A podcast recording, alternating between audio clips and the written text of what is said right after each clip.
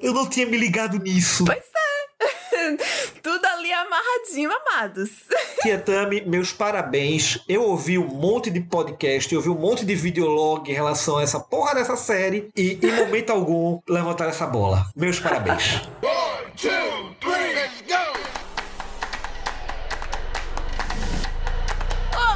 pessoas! É chegada a hora de mais um episódio desse podcast que vos fala. Eu sei que já passou o Halloween, mas cá estamos nós para falar de terror fora da data mesmo. E dane-se. Sim, porque estamos aqui reunidos para falar sobre Lovecraft Country e todo o seu horror cósmico. Eu sou a Tami Farias. E eu sou o Bruno de Grande. E eis que temos um comeback de um convidado de muito, mas muito garbo e elegância. Diretamente do olhar para todo, Senhor Aranha. O bom filho a casa retorna. Ai, gente, eu tava com tanta saudade de vocês. Olha a falsidade. 3 a 2, 3 a 2.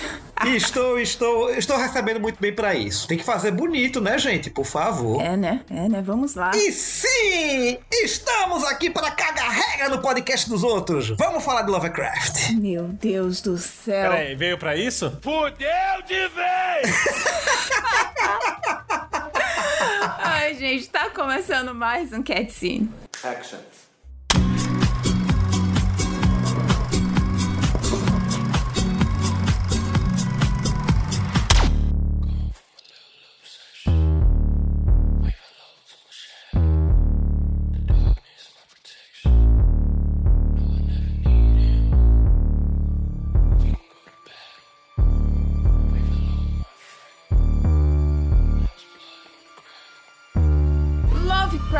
Country, série da HBO que adapta o livro de mesmo nome, se passa em um Estados Unidos segregacionista na década de 50. Após receber uma carta misteriosa do pai, que teria ido a Arden, em Massachusetts, Massachusetts, Atticus decide sair em sua busca. Junta-se a essa aventura a amiga de infância Letitia e seu tio George. Juntos, eles precisam lutar pela sobrevivência e superar os terrores de um país segregacionista e os monstros que podem surgir, típicos de um conto de H.P. Lovecraft. Eu acho que de início é bom a gente explicar assim um pouco o que seria o horror cósmico. E eis que é por isso que o senhor Aranha está aqui conosco. É, modéstia à parte, tem que dar carteirada. Meu trabalho de graduação foi em cima do, do Lovecraft. Inclusive, uma coisa que me, entre aspas, divertiu bastante foi observar queixos e cus caídos a, da galera vendo o lado ruim de Lovecraft. Porque assim, a... e eu descobri isso na minha época de faculdade, isso idos de 2010, quando me caiu no colo a, em minhas pesquisas a, o chamar o, o seu poema a, sobre a criação dos negros. E dali eu vi que tinha coisa errada e comecei a futucar. Mas vamos falar disso um pouquinho mais na frente. Vamos contextualizar primeiro a galera de quem é H.P. Lovecraft. Lovecraft foi um escritor do, do início do século passado que a, revolucionou a indústria pulp com o chamado horror cósmico, que é, para quem não conhece, a, a cultura pulp, os livros, os livretos pulp, eram livros feitos com papel barato, papel de polpa de folha, eram chamados Pulp Fiction, que traziam histórias diversas, que você tinha ah, histórias de aventuras, eh, histórias eh, de fantasia medieval, histórias de horror, por assim dizer, e era, era considerado uma literatura menor. Lovecraft ele escrevia contos de horror para esse tipo de, de revista, para esse tipo de folhetim, e acabou se destacando por oferecer algo que até então era desconhecido. até então, quando falávamos do horror, tínhamos o horror terrestre ou o terror que simplesmente vinha no espaço da forma de um alienígena para invadir o planeta, como a gente bem conhece a Guerra dos Mundos, mas ele trazia algo diferente. Ele trazia o chamado horror cósmico, que era um horror pautado em criaturas de outras dimensões, de outras galáxias que estavam fora da Terra ou adormecidas na Terra e que, entre outras coisas, incitavam a loucura nas pessoas. É, e, a e a loucura é o que pauta a grosso modo, a obra de Lovecraft. Ah, todo personagem dele, todas as histórias dele beiravam a questão da sanidade. Tanto que uma coisa muito interessante que você tinha nas, no, nos contos de Lovecraft, que dada, dada o, o, seu, o, seu, o seu lado ruim, como nós falamos, incontestavelmente foi um gênio para ser o gênero. Vamos dizer que Lovecraft tá pro terror como Asimov tá pra ficção científica. Os, os textos de Lovecraft sempre traziam uma coisa interessante que você nunca conseguia entender se as pessoas narradas no texto estavam realmente passando por aquilo ou se era loucura da cabeça delas, já que a maior parte das, dos textos era em primeira pessoa. O que você é, conhece de horror cósmico, Bruno? Bem pouco. Eu tenho uma coletânea de livros do Lovecraft aqui, que ainda não parei para ler, com tantas outras coisas que eu tô lendo e vendo, mas ele tá na, na lista prévia assim. É, conheço muito pelos amigos e por ter visto o Farol, graças a Tami isso. Eu não sei por que ela me recomendou isso, mas tá tudo bem, né? A gente releva pela amizade. Mas, cara, eu acho que é, é o, o tipo de horror que ele atrai justamente por isso. Você mexe com a parte da loucura da sanidade, você mexe muito com o psicológico. Exatamente. O horror, para mim, para ele sempre me influenciar, eu acho que é, é essa parte tensa, como ele mexe psicológico. Fazendo um paralelo de games, eu sempre tive mais pânico em jogar Silent Hill do que Resident, porque Silent Hill, depois que você já é grandinho e pega esse jogo pra jogar, você entende que tudo que tá ali faz parte do psicológico e medo do protagonista. Bruno, você, é, você já mora no meu coração. Então você fica muito assim, tipo, caraca, velho. É, é para mim sempre foi mais, muito mais agoniante. E a própria série, o Lovecraft Country, ele me gerou desconforto em muitos aspectos. Em, em muitas cenas, justamente por isso. O que eu tenho de contato com, com o horror cósmico, eu nem sabia que era horror cósmico. Eu já assistia vários filmes que eram, que tinham base, né, nas obras de Lovecraft, como A Beira da, a Beira da Loucura, é, aquele O Enigma de Outro Mundo. É, tem outro também, Dagon, que é um filme espanhol. É, assim, com sérias restrições orçamentárias, né, mas assim, que inclusive inspirou o Resident Evil 4. E aquele outro também, O Enigma do Horizonte. Sim, sim. Maravilhoso, eu adoro aquele filme. E até mesmo o Alien também tem é, horror cósmico. Muito, muito. Muito assim, eram filmes que eu sempre gostei muito e só depois que eu vim saber que era horror cósmico, que era baseado em HP Lovecraft, e aí eu fui catando, né? Fui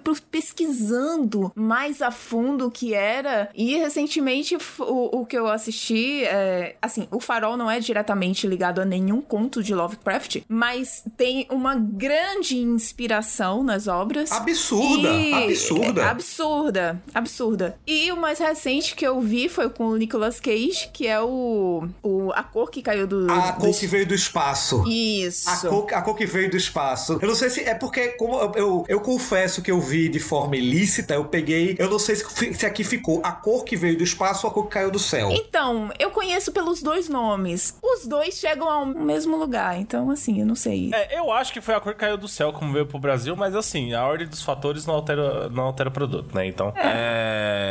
É. é...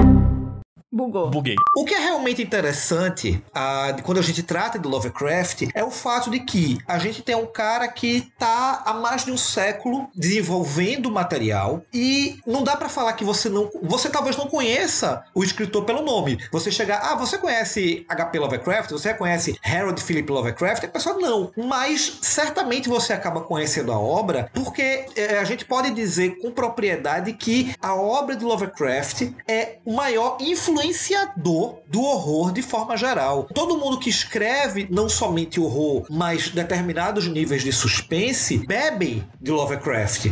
Gente, gente, inclusive, que tá em voga hoje mandando ver. O Neil Gaiman bebe de Lovecraft. Steve King bebe de Lovecraft. Cliff Barker bebe de Lovecraft. E, e, o engraçado, é, a gente tava falando em obras, eu assisti recentemente O Enigma do Outro Mundo, dadas as devidas proporções orçamentárias, como nossa querida Tami falou, o filme é sensa continua sensacional. Uhum. Continua sensacional. Aí a gente pega outro, um que não é baseado em Lovecraft, mas é baseado no livro de um cara que bebeu muito do Lovecraft, que é o, é o Cliff Barker, é o Hellraiser. Eu, eu reassisti Hellraiser recentemente. O filme continua perturbador demais. Uhum. Então, assim, quando você tem filmes que beiram a questão da loucura, filmes de monstros imensos, monstros estranhos, até os mortos-vivos, de certa forma, bebem do Lovecraft, uma vez que ele trouxe o Reanimator. Uhum. É, é, é, impossível você ser uma, um consumidor de cultura pop sem nunca ter ouvido falar no Necronomicon, Exato. que é, é, é da, da, da, literatura Lovecraftiana. Pô, é, eu tava.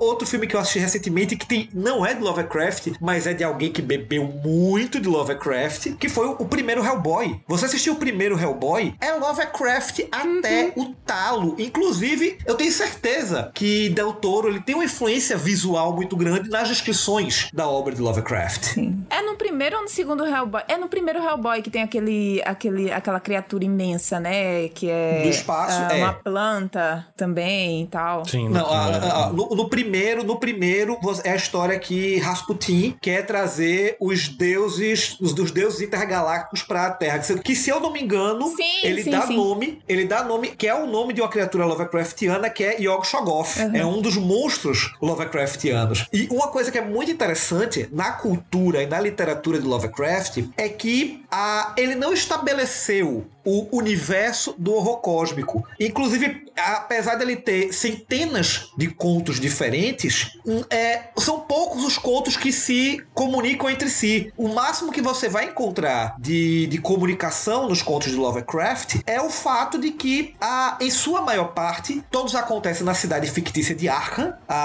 que é onde é o mundinho particular dele, apesar de que alguns acontecem em sua cidade natal, Providence, em Rhode Island, e a questão do próprio Cthulhu. A gente fala é, é outra coisa que não dá para desassociar quando você fala de Lovecraft, você automaticamente remete ao Cthulhu, ou Cthulhu, ou Chuchulu, ou Cthulhu, ou como você queira chamar, porque não existe uma forma correta de chamar a criatura. Uhum. E ironicamente, Cthulhu aparece, se eu não me engano, em três contos apenas. É. Mas a força do mito é tão grande que você fala em Lovecraft e remete o Cthulhu, remete às criaturas cutulescas, remete ao. A, que você não conhece a cultura de Lovecraft, mas você conhece os mitos de Cthulhu. É muito louco isso, pô. É maravilhoso. Acho que é porque também naquela época não se pensava em universos compartilhados, né? Em literatura se falando. Acho que muito naquela época você só escrevia os contos por escrever mesmo ali, era seu trabalho, era sua profissão. Você não pensava em vou fazer um universo compartilhado disso, né? Talvez, talvez. Hoje em dia eu acho que se alguém pudesse dar continuidade a isso, né, tendo os direitos, não sei como é que é os direitos das obras do Lovecraft nesse ponto, mas eu acho que poderia sim, hoje em dia, talvez fazer essa parte de um universo compartilhado disso. Apesar que hoje os RPGs já fazem isso muito bem, né? RPGs, jogos, o pessoal tenta trazer essas influências e fazer universos compartilhados de repente. Na verdade, isso já foi feito, Bruno, porque, é, respondendo a tua pergunta, desde, se eu não me engano, 2007 ou foi 2008, Lovecraft já está em domínio público. Então, quem quiser pode pegar qualquer elemento da, da, da, da obra dele e utilizar da maneira que quiser. Então, há muita gente é, acabou, estudiosos acabaram cla classificando e encontrando pontos aonde haviam, havia uma conversão né, dessa, dessa, desse material todo, dessa coisa toda. Porque é, mesmo você tendo histórias distintas em lugares distintos e monstros distintos, tudo de alguma forma comunicava indiretamente, mas não diretamente. E é complicado você falar se isso era intencional ou não, porque ah, ele, na mesma época em que ele escrevia para as revistas Pulp, é, ele possuía contato com outras pessoas que escreviam também contos para revistas Pulp, e um deles era ninguém mais, ninguém menos que é, Ronald E. Harn, que é o criador de Conan. E esse cara já tinha toda a era iboriana criada. Uhum. Eles eram, eles, eles trocavam correspondência ele Lovecraft. Tanto que você, inclusive, você, você encontra referências Lovecraftianas no universo de Conan. É muito interessante, isso é muito louco isso. Caraca, é, é um universo muito amplo, velho, muito amplo. The place he wants me to go is in Lovecraft country.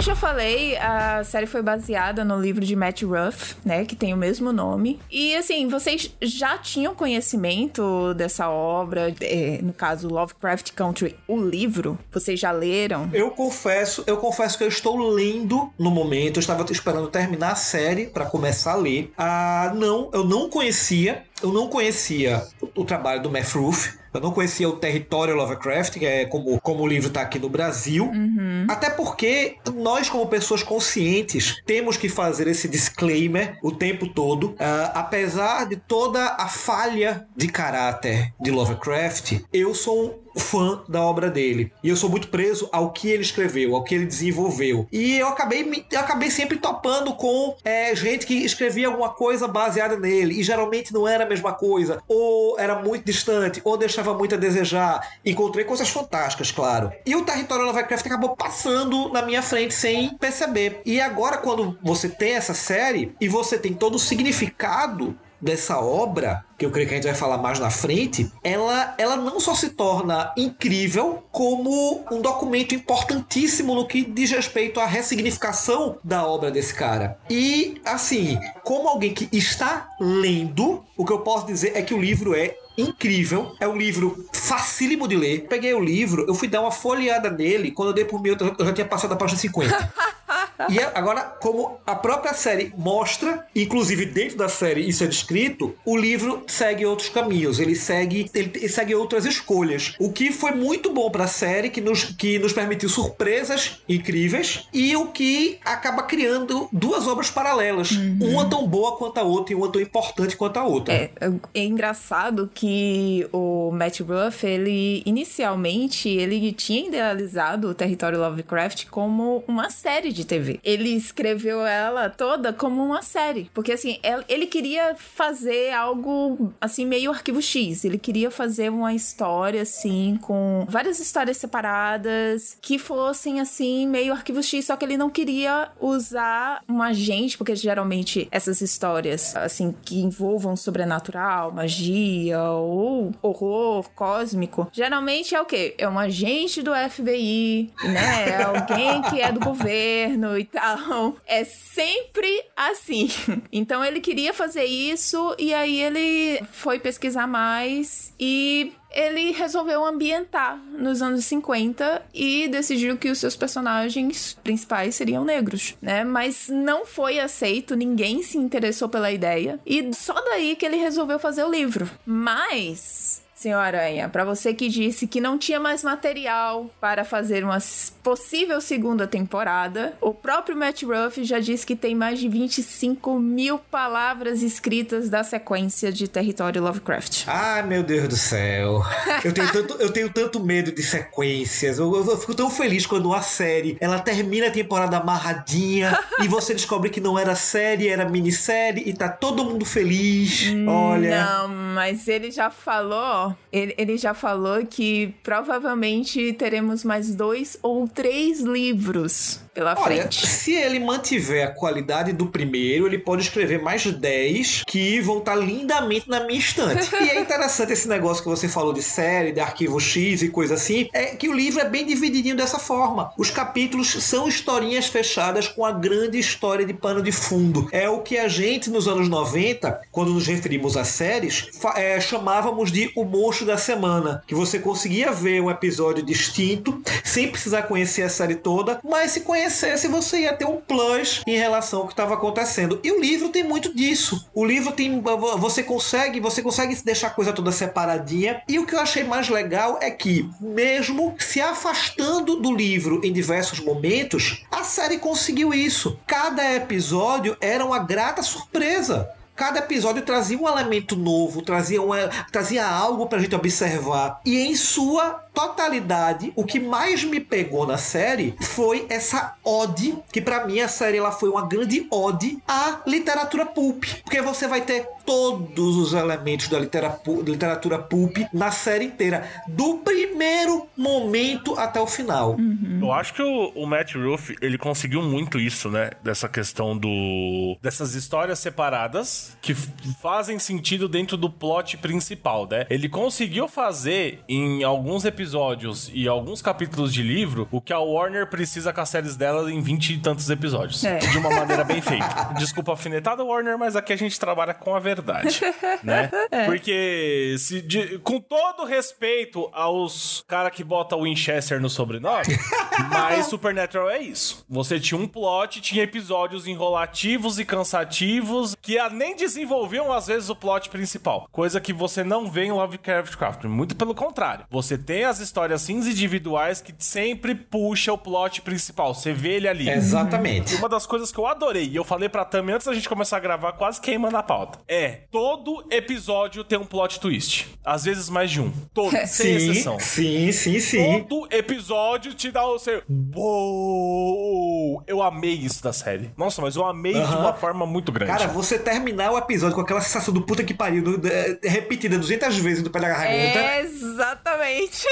puta que pariu, puta que pariu, puta que pariu, puta que pariu. Caralho, caralho, caralho, caralho, caralho. Todas as honras a Misha Green. Todas as honras a Misha Green. Misha Green, que é showrunner e criadora, né, da série. Porque o Matt Ruff, ele escreveu o livro, mas a Misha Green é que roteiriza a série. Exato. Inclusive, é necessário colocar uma exclamação gigante aqui, porque, ok, eles têm a importância deles, pois são produtores. Mas quem, quem tá levando a fama na série, quem tá carregando a fama da série nas costas, é o nosso querido JJ uhum. e o Jordan Peele, que é uma cara mais conhecida. O grande público conhece Jordan Peele, conhece nós, conhece Corra, conhece Além da Imaginação. O JJ nem se fala. É, o JJ, por favor, né? Dispensa apresentações. Mas, para mim, o grande nome por trás dessa série maravilhosa é Misha Green, Total. que não só roteiriza todos os episódios, como dirige alguns. Uhum. Os episódios mais incríveis e mais pesados e mais emocionantes e mais puta que pariu são dirigidos por ela. Então, ela merece muito, muito, muito créditos, créditos, créditos. Ela não merece palmas, ela merece Tocantins inteira.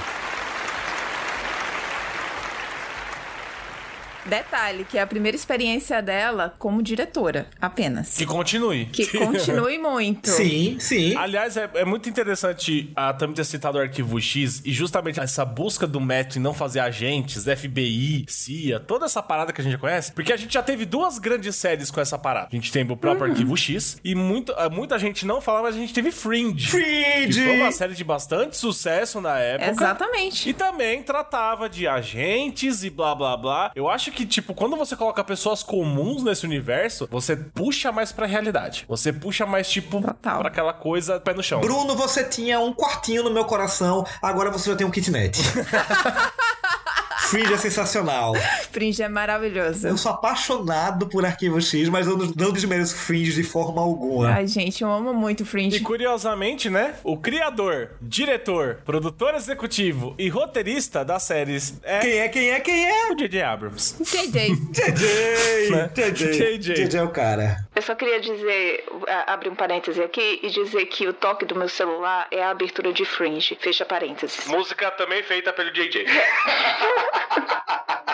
O cara tem o feeling pra saber o que é bom. é, pois é, só não teve o feeling com Star Wars Episódio 9. E sim, cheque! Nosso bingo de falar mal de Star Wars Episódio 9 foi aqui batido ponto.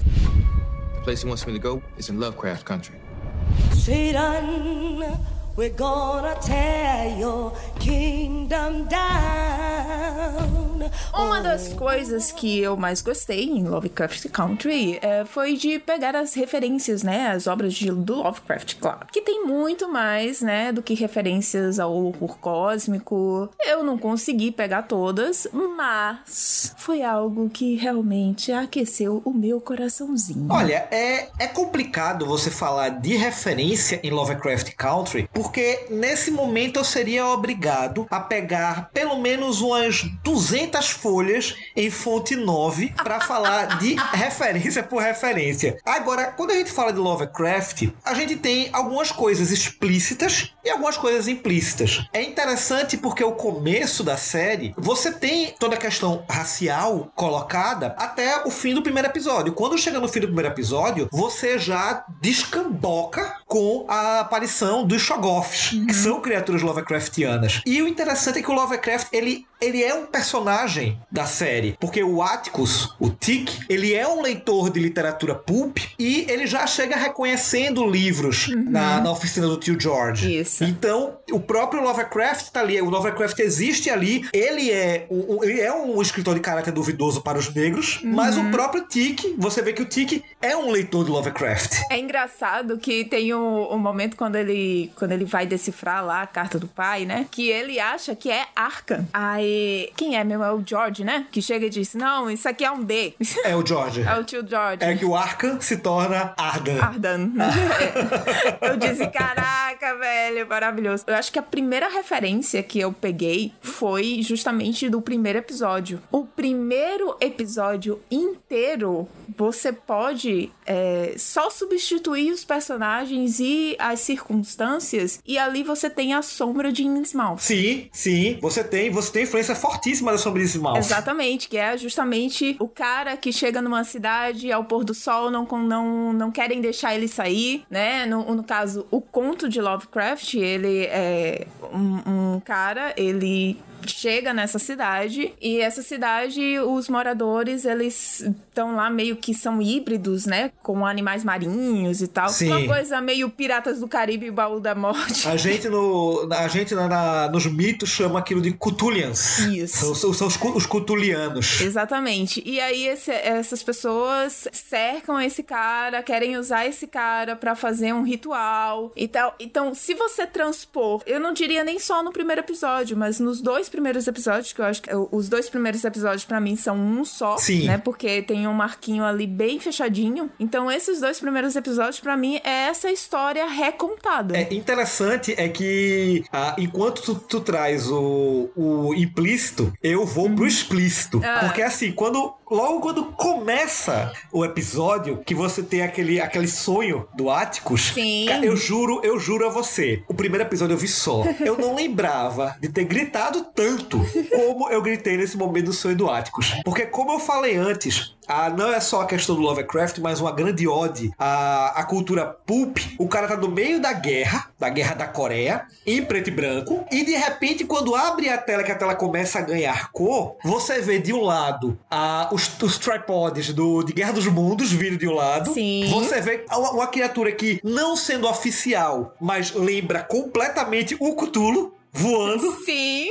sim. Cara, quando eu vi aquela porra voando, deu um grito do caralho. Caralho, vai ter cultura dessa porra. E você vê uma frota estelar vindo, que é exatamente uma referência direta à Princesa de Marte, que é o livro que, que o Atticus está lendo, tá no colo. Exatamente. Aí você, você tem um Cthulhu logo de cara esperado na sua frente, atacando o pobre Atticus para ser salvo pelo Jack Robinson com um taco de beisebol. Cara, aquilo, olha, aquilo foi tão catártico. Sabe, sabe o que dizem em relação ao roteiro de a roteiro de filme que vo, uhum. você tem que conseguir passar a mensagem nos primeiros 90 segundos. Rapaz, nos primeiros 30 segundos segundos eu já tava, eu já tava entregue. Eu já tava completamente entregue ali. É maravilhoso. Agora, eu acho que talvez a maior referência direta ao Lovecraft que a gente pega na série é o elemento do horror per si, não sobre um elemento distinto, mas da sensação, do medo, da dor. Inclusive, é uma frase, uma parafrase tarimbada da cultura pop é de que é, não existe é, sensação mais profunda que o medo, não existe maior medo que o medo do desconhecido, que é uma frase cunhada do próprio Lovecraft. Então, você tem um medo pautado durante a série toda, seja o medo que os negros passam pela questão, por toda a sua questão racial, seja o medo das pessoas dos monstros, seja a, o medo que cada elemento de terror que você encontra de episódio em episódio lhe oferece. Então, o medo, o psicológico, o, o paranoico, a paranoia, é isso. a loucura, a loucura, ela domina a série toda. E, inclusive, ela traz um elemento quando a gente fala da questão de ressignificar significar que eu acho muito interessante, porque assim, essa, essa questão de você tratar a, a loucura como um reflexo do, encontro ao desconhecido, isso é algo fisiologicamente explicado. Quando a sua mente ela tá, ela é, se depara com algo que ela não consegue conceber, ela tem duas reações. Ou ela ignora, é quando se geram os traumas, uhum. ou ela pira, é, você enlouquece. E na série, apesar de você ter toda essa coisa do medo, a loucura passa longe, porque a galera é, é, do decorrer da série, a galera vai tratando tudo com uma naturalidade tão grande que chega um momento que você tá destasiado junto com eles também. Quando acontece com você, ah, ok, beleza, é uma terça-feira. pra quem não pegou, Uma Princesa de Marte é o livro do qual foi baseado o filme John Carter Entre Dois Mundos, uhum. que é da série de livros Barzum, que ele tem é, A Princesa de Marte, o segundo é The Gods of Mars. E eles foram inspiração para esse filme bem meh da Disney, que é John Carter Entre Dois Mundos, mas se a pessoa não pegou a referência, foi daí que foi dessa Pulp Fiction que saiu esse filme da Disney. Inclusive, John Carter é considerado bem racista. Sim, sim, sim. porque ele era, se eu não me engano, soldado dos confederados. Isso. Exatamente. Então, ele não tá ali, assim, gratuitamente. É. The place he wants me to go is in Lovecraft Country.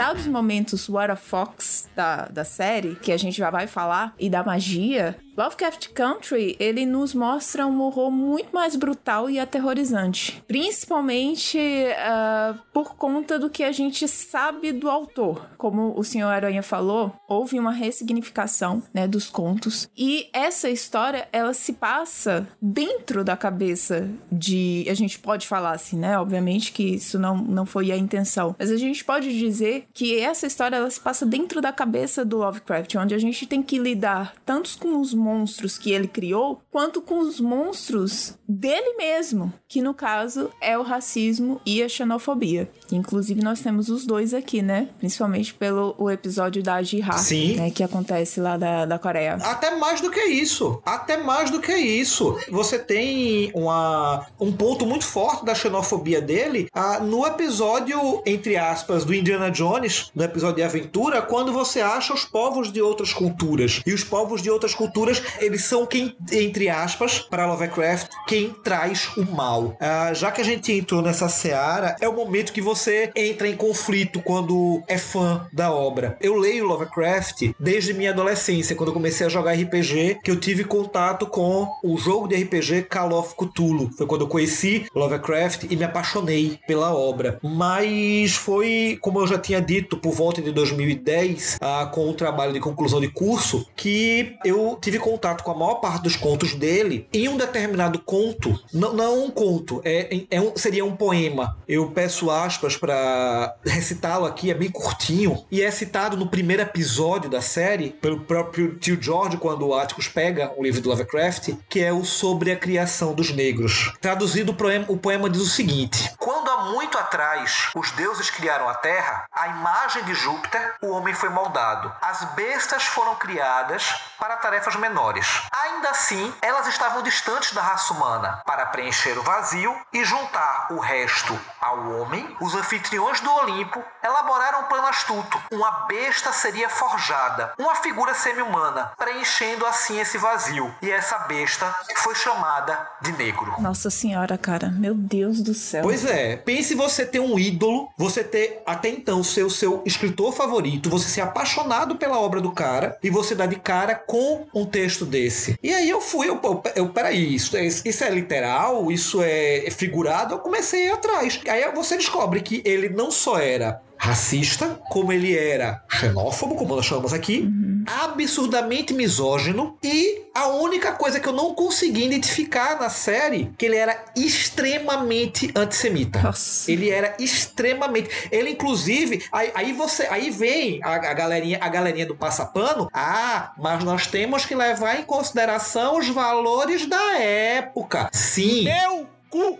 Meu É válido isso. Porém, no caso dele extrapolava. Nossa. Eu não vou dizer que eu não vou dizer que, que isso veio do nada, N- não importa. Ele tinha esses valores. A vida dele foi uma merda. Quando você pesquisa a vida dele, você descobre que a vida dele inteira foi uma merda. O cara teve, o cara teve doença, o cara não frequentou escola, teve que ser autodidata, ele não se relacionava com as pessoas, ele tinha um problema do qual ele, o o sangue dele era gelado, a, ele era rejeitado, morreu na miséria, morreu sem ver um único livro publicado, mas pra mim nada disso justifica. Sim, eu entendo que você tinha a cultura racista da época, mas o caso dele extrapolava. Ele inclusive era simpatizante ao nazismo. Sim. Então o que acontece? Quando o Matt Ruth desenvolveu essa história, o seu objetivo era exatamente ressignificar a obra de Lovecraft. Era contar a história com os negros como heróis e a história ter os negros como protagonistas. Só que ainda assim existe uma falha, ah, e não, eu não, vou me, eu não vou me prender na armadilha do lugar de fala, que sim, lugar de fala é uma coisa importante, mas ah, eu, eu, para mim, argumentos têm que ser pesados tão, tão quanto. Ele era um branco. Ele era um branco falando sobre negros.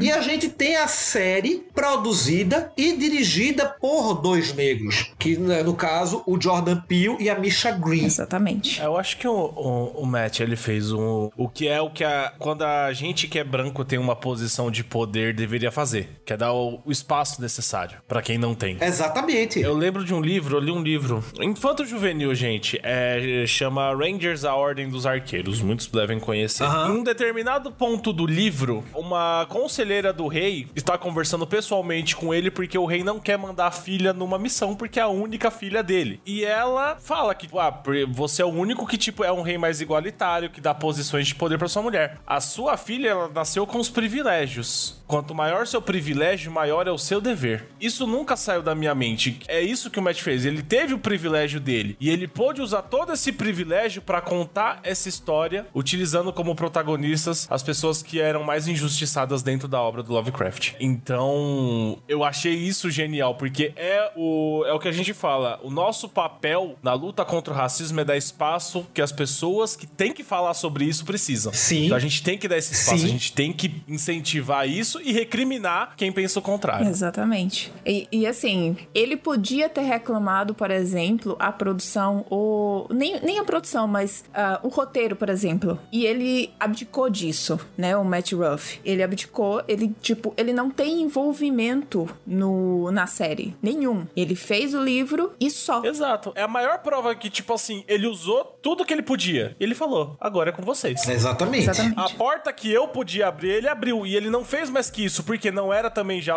o dever dele. Também são coisas que também não é o, o que ele tem que falar. Mas ele jogou pra pessoas capacitadas a falarem disso. A pessoas que estão ali no meio, que podem falar disso. Porra, quem. Jordan Peele não poder falar disso, porra. Depois de Corra, Né? tá ligado? Tipo, Corra é um tapa na minha cara. Porra, nossa. Todo dia eu via que eu era daquelas pessoas que ficavam falando, ah, não sou racista, mas eu usava expressões que era porque eu fui condicionado a isso. Sim, E sim. todo dia é você ter essa mudança de expressões de coisas que você foi condicionado. E o Matt fez isso, cara. Ele criou uma obra, deu protagonista a quem deveria, deu a justiça, só que quando chegou um momento televisivo, ele falou: agora não é o meu momento. O que eu tinha que fazer é abrir as portas para que eu deveria abrir. Agora, quem toma conta do terreno é quem tem a propriedade para falar sobre. É, exatamente. É, exatamente. É, na verdade, a gente, a gente vem passando por um período muito delicado de nossa história. Eu acredito que eu acredito que estamos vivendo, por mais que para alguns não pareça, nós estamos vivendo um momento de divisão de águas. Por quê? A nossa cultura, ela tem mudado. Infelizmente, nós temos dois extremos. Nós temos o, o- extremo que tá pouco cagando para tudo isso e nós temos o extremo que o outro extremo que tá ressignificando tudo isso de forma geral. Não,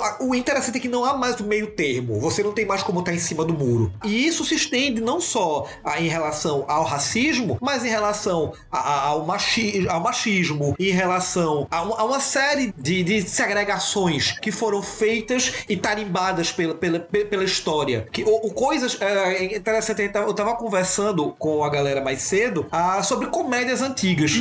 Ah, comédias que tinham determinados tipos de piada que na época funcionavam e hoje não funcionam mais. E a gente tá ressignificando isso aos poucos. E em relação ao, ao Lovecraft, a gente voltando aqui, é interessante a gente observar que esse é o terror que pauta a série toda. Ah, desde o primeiro episódio, que é um. É, já começa como um tapa na cara, quando você tem é, sequências dolorosas de racismo, principalmente naquela, naquela uh, road movie deles, aquele, aquela road trip deles, uhum. quando você tem aquela narrativa do Jack Robson, e você vai vendo aquelas cenas de como eles estão sendo tratados, da, da separação. O começo do episódio, você vê que a galera no ônibus tem um lugar diferenciado. Aquela cena de perseguição dolorosa, porque os carros são lentos e você fica agoniado com aquela perseguição. Nossa. E o sol vai se pôr e eles têm que cruzar a fronteira por conta das malditas leis de Crow, que era aquela coisa, anoiteceu, você tá por você. Quem, quem, quem, quiser fazer com você o que quiser, vai fazer e não vai dar em nada. The Purge, né? É, Todinho. Né? Assim, eu vou dizer, pra mim,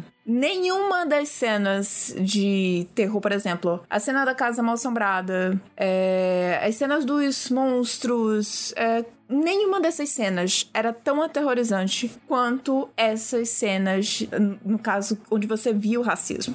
Né? Porque, assim, esse é o verdadeiro terror. É o terror tangível. Ele transcende as barreiras da ficção. E o pior, infelizmente, ele está presente até hoje. Então, para mim, isso era muito tenso, sabe? Esse momento, nossa, esse momento aí do, do primeiro episódio, né, do pôr do sol, Cara, é uma cena de perseguição onde não existe alta velocidade, onde não existe uma ação, por assim dizer. Tipo, a câmera é aquela câmera lenta, ela só segue o carro. E, nossa senhora, que cena tensa. Que cena tensa. E quando, quando vai passando ali naquela. no limite, né, da cidade, que você fala, ufa. Ufa! Você respira. Você é, respira ali, pô. Você prendeu a respiração durante todo aquele tempo. O episódio que o Bruno falou, acho que em off, que foi o nono episódio, né, referente a Tulsa. Sobre o massacre de Tulsa. Aquilo ali foi um soco no meu estômago. Aquele episódio, ele é tão pesado, tão pesado, muito mais pesado, por exemplo, do que o episódio lá de Body Horror, que tem aquela transformação chocante e gore. Cara, aquilo não é nada perto do, do nono episódio e tudo que aconteceu ali, todo aquele contexto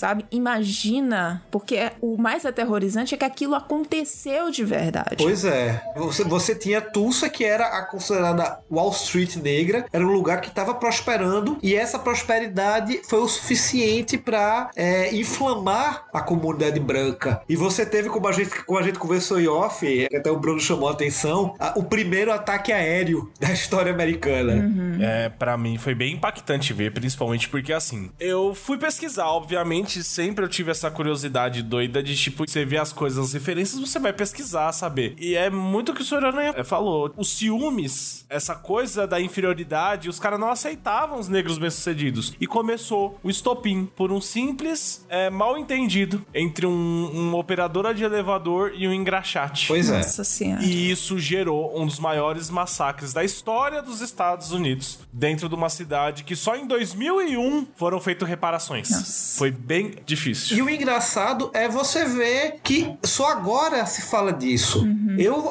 assim, eu vou ser franco com você. Eu sou um consumidor ávido de cultura pop, mas eu só vim ter cons é, consciência do ataque à Tulsa ano passado com o Watchmen. Foi o Watchmen que eu vi aquilo que. E, e, e foi chocante para mim, pronto. No seu caso, você teve esse choque agora. Eu tive ano passado. Porque o, o começo da série, o começo de Watchmen, spoiler na sua cara, é o ataque à Tulsa. Então, a, quando eu vi aquilo, que eu fui dar um, pegar o um review, que eu vi que a, a, ia seguir um, um rumo diferente do quadrinho, e eu vi que aquilo ali aconteceu. Eu fiz, caralho, isso é real? Aquela galera toda morreu?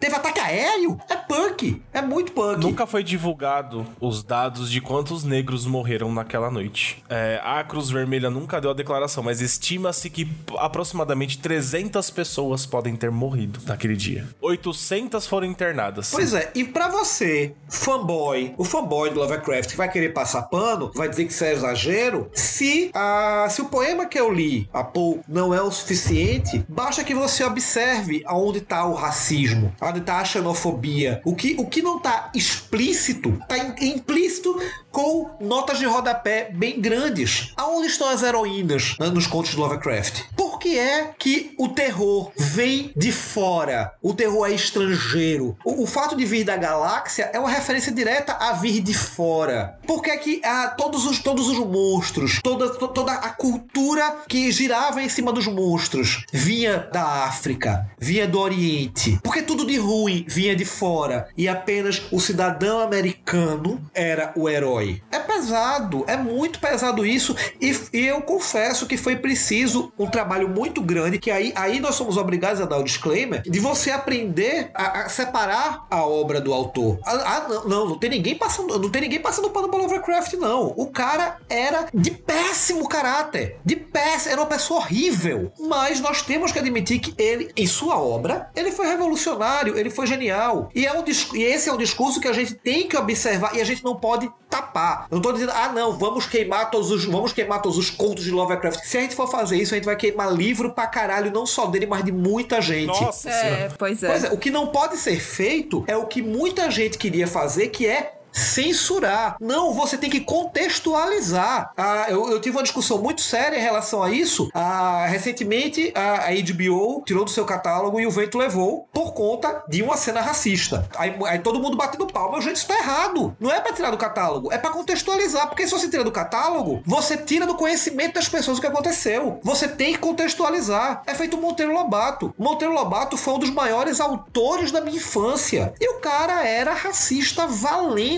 Ah, Eu, não tinha discernimento de quando era criança de sentir esse racismo, ah, mas eu já vi que eh, houve uma leva de obras dele do qual mudaram os textos, censuraram Monteiro Lobato. E não é pra censurar, é pra você explicitar. Só que você deve, o que deve ter é uma- um esclarecimento muito distinto. Olha, nessa época as coisas eram assim, Monteiro Lobato era desse jeito, ele era racista, e se ele tá dizendo que tia aqui para Pedrinho, tia Anastácia era uma princesa que estava aprisionada no corpo de uma negra, Meu Deus. então, isso tem que ser contextualizado como racismo, para que as pessoas entendam que ele era racista e que essa era a cultura da época. Não é censurar a obra. Não é. é- Isso, pra, pra mim, é passar pano. Que assim, falta pra gente ser um pouquinho mais da Alemanha, que teve o nazismo e eles, em vez de apagarem isso, não. Existem museus, existe, é histórico e eles estão lá pra aprender a não repetir essa merda de novo. E é isso que a gente tem que fazer. Eles fazem questão de manter a ferida aberta, para que eles jamais esqueçam das atrocidades que o país deles fez. Isso é conscientização. Exatamente. É que a gente podia falar muito mais aqui, né? Porque, enfim, todos os episódios eles ele tem um- um- uma contextualização. Tipo, você tem o, o episódio lá 3, que tem a Leti lá.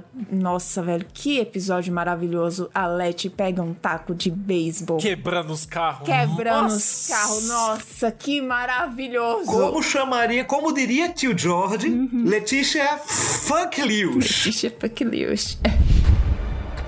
This place is dangerous.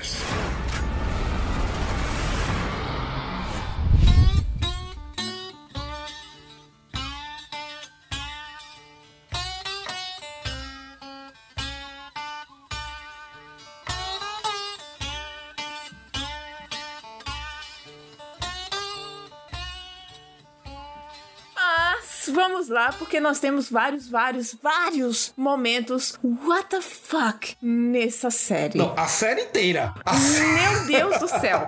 Gente, vamos fazer uma seleção aqui. Por favor, não passem a noite toda, porque pelo menos tem pelo menos umas cinco em cada episódio. Pois é, eu acho melhor a gente ir pros mais estrambólicos ou para aqueles que a gente, aqueles que explodiram mais a nossa cabeça, porque se a gente for falar de cada momento what the fuck, de fato, esse podcast vai virar uma série. Esse- É, exatamente. Bruno, Bruno, ele estava realmente muito, assim, chocado, realmente. Ele estava assistindo e ele estava falando comigo, né, pelo WhatsApp, e ele, ele, ele- cada episódio, ele ficava cada vez mais chocado. Eu disse, quando chegar no último, coitado desse menino, não tem mais nada. Né? a, a principal, o principal, o principal foi a metamorfose. Eu tô passada, chocada. Na metamorfose, realmente.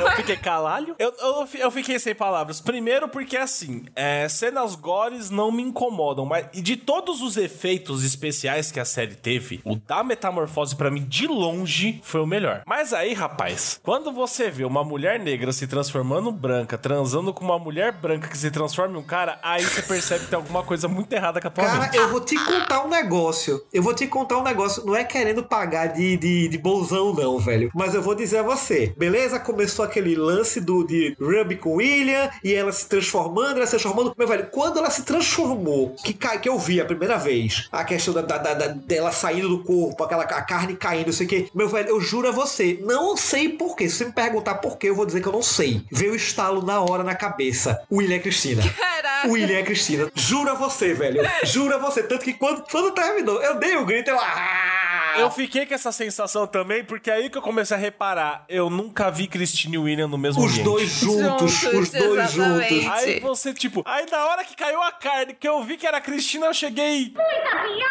Que porra, tá ligado, velho? Eu falei, meu Deus! Não, eu falei, não, pera, que? Oi? Eu vou te dizer, não, eu vou te dizer, em um momento me veio aquela coisa, quando eu vi eles se transformarem e o, o- o William ser muito fiel a ela e ser muito cortês com todo mundo, eu falei, não, o William é um negro. Ele é um negro que virou branco, ele vai fazer a mesma coisa com o Ruby. Mas depois veio o estalo, não. O William é Cristina. O William é Cristina, velho. Olha, eu vou te dizer. Isso passou pela minha mente, mas assim, eu descartei. Eu disse, não, Ah. não é isso não. Quando chegou no final, eu disse, não. E é. Eu acho assim, o momento WTF tem. To... Lovecraft Country faz muito bem. Porque, como a gente falou, todo santo episódio tem um plot twist. Pequeno, grande, não importa. Tem um plot twist muito genial. E o plot twist do fim do episódio, do último episódio. Cara, aquele ali, nossa Bracinho senhora. robótico ali. zzz, clac. Eu falei, quê? Eu falei, o quê? Cara, eu não sei se aquilo me deixou feliz, eu não sei se aquilo me deixou triste por conta de que dava margem pra continuação, se aquilo servia só como explicação, mas eu sei que eu olhei, eu, ok. É, é aquela ideia que apareceu e você falou, comprei, comprei, comprei. Pode continuar. Vocês dois, lembra que o Atticus, quando mostrou o livro pra o pai dele, falou que uma mulher encapuzada com um braço biônico entregou a Ah, ele? E empurrou ele! Caralho, caralho! Uma mulher, uma mulher encapuzada com o braço biônico. Eita, Caralho! Puta que pariu! Puta que pariu! Ok, eu, eu vou embora, gente. Eu vou embora. Eu vou embora. Tchau pra vocês. Foi bom gravar com vocês. Caralho!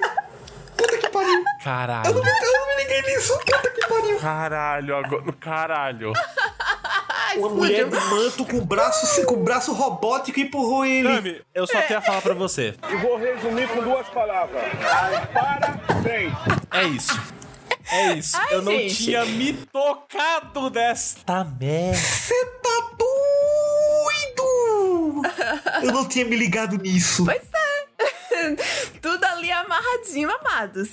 Tia Tami, tia Tami, meus parabéns. Eu ouvi um monte de podcast, eu ouvi um monte de videolog em relação a essa porra dessa série e em momento algum levantaram essa bola. Meus parabéns. Eu acho que é Obrigada. porque é um diálogo que se passa despercebido. Isso, passa muito, muito despercebido. Ele é um diálogo que passa muito despercebido. E nessa série nada passa despercebido. Nada é por um acaso. Caralho, puta que pariu. Enlouqueceu? é, pois é. Eu acho que realmente o, o, o episódio que mais deteve assim, os momentos lá da Fox foi realmente o episódio da Metamorfose, que é Strange Case. Cara, eu nunca, nunca vou me esquecer da lição que a Ruby dá no chefe dela. Puta que pariu. Sensacional, velho. Sensacional. Aquilo foi sensacional e sério, doeu em Aquilo mim. foi catártico. Aquilo foi catártico. Foi catártico. Agora, assim, a gente não pode falar, a gente não pode falar de momento WTF sem a primeira grande virada da série. Porque até então a gente é apresentado a um personagem que tá em busca de seu pai, no lugar desconhecido, e que eles são negros sofrendo racismo na década de 50. E até então todo o horror vem sendo mostrado em relação ao racismo. Você passa a, sei lá, 70% do episódio sendo massacrado por cenas de racismo, por maus tratos, por discriminação. Você, quando chega mais ou menos ali, a, naquele bloqueio policial, você já tá com o coração na mão, você já tá destruído ali do, do racismo. E de repente aparece a porra do Shogoff. Aparece a porra. Bicho, você. Aquilo foi completamente inesperado, porque você já tá tão envolvido Foi. com a questão racial Isso. que aparece a porra do monstro fazendo uns sonzinhos estranhos com um monte de olhos e, e, e despedaçando os policiais. Pelo amor de Deus. Eu, eu, é o quê? É o quê? Ah, meu Deus. Ah, meu Deus. Ah, meu Deus. Ah, ah, ah, ah, ah, ah. Eu fiquei, eu fiquei urso do pica-pau ali naquele momento. Você vai naquela intenção, tipo, a série é disso? Pera, mas tá falando. Pera, pera por que que, que é tá isso? ali? Por quê? Não, pera. Você fica com essa reação. A partir dali eu já sabia que eu podia esperar qualquer coisa. Inclusive o nascimento de um Shogoff de uma vaca. De uma vaca! Uma vaca parindo chogou. Ah, assim, me perdoem, não sei se vocês observaram melhor do que eu. Eu- se houve um sentido naquela cena, eu não consegui pegar. Se era, se era questão de mostrar como os bichos estavam nascendo e como ela estava guardando eles ali, ou, ou se tinha alguma ligação com alguma coisa. Eu não consegui pegar a questão do. Eu, eu esperei que fossem trazer isso de volta mais na frente. A, Ah. criação, a questão da criação do Shogoff. Não, é só pra mostrar como eles nasciam mesmo. É, talvez, talvez, talvez tenha sido isso. Às vezes, é, às vezes uma árvore são uma árvore, né? Assim, podemos teorizar. Vamos fazer a teoria. Podemos teorizar que, de repente, os primeiros Shogoffs deveriam ser supostamente machos e não teria como continuar sua linhagem. Então, talvez a vaca se mostrou uma ótima reprodutora pra, né, germinar ali, né? Colocar a sementinha do Shogoff ali na, na vaquinha. Pode ser isso. É viajado, é viajado, mas aí, né? Ué, não, Jurassic Park já fez isso. Jurassic Park tá exatamente. Jurassic Park versão Lovecraft.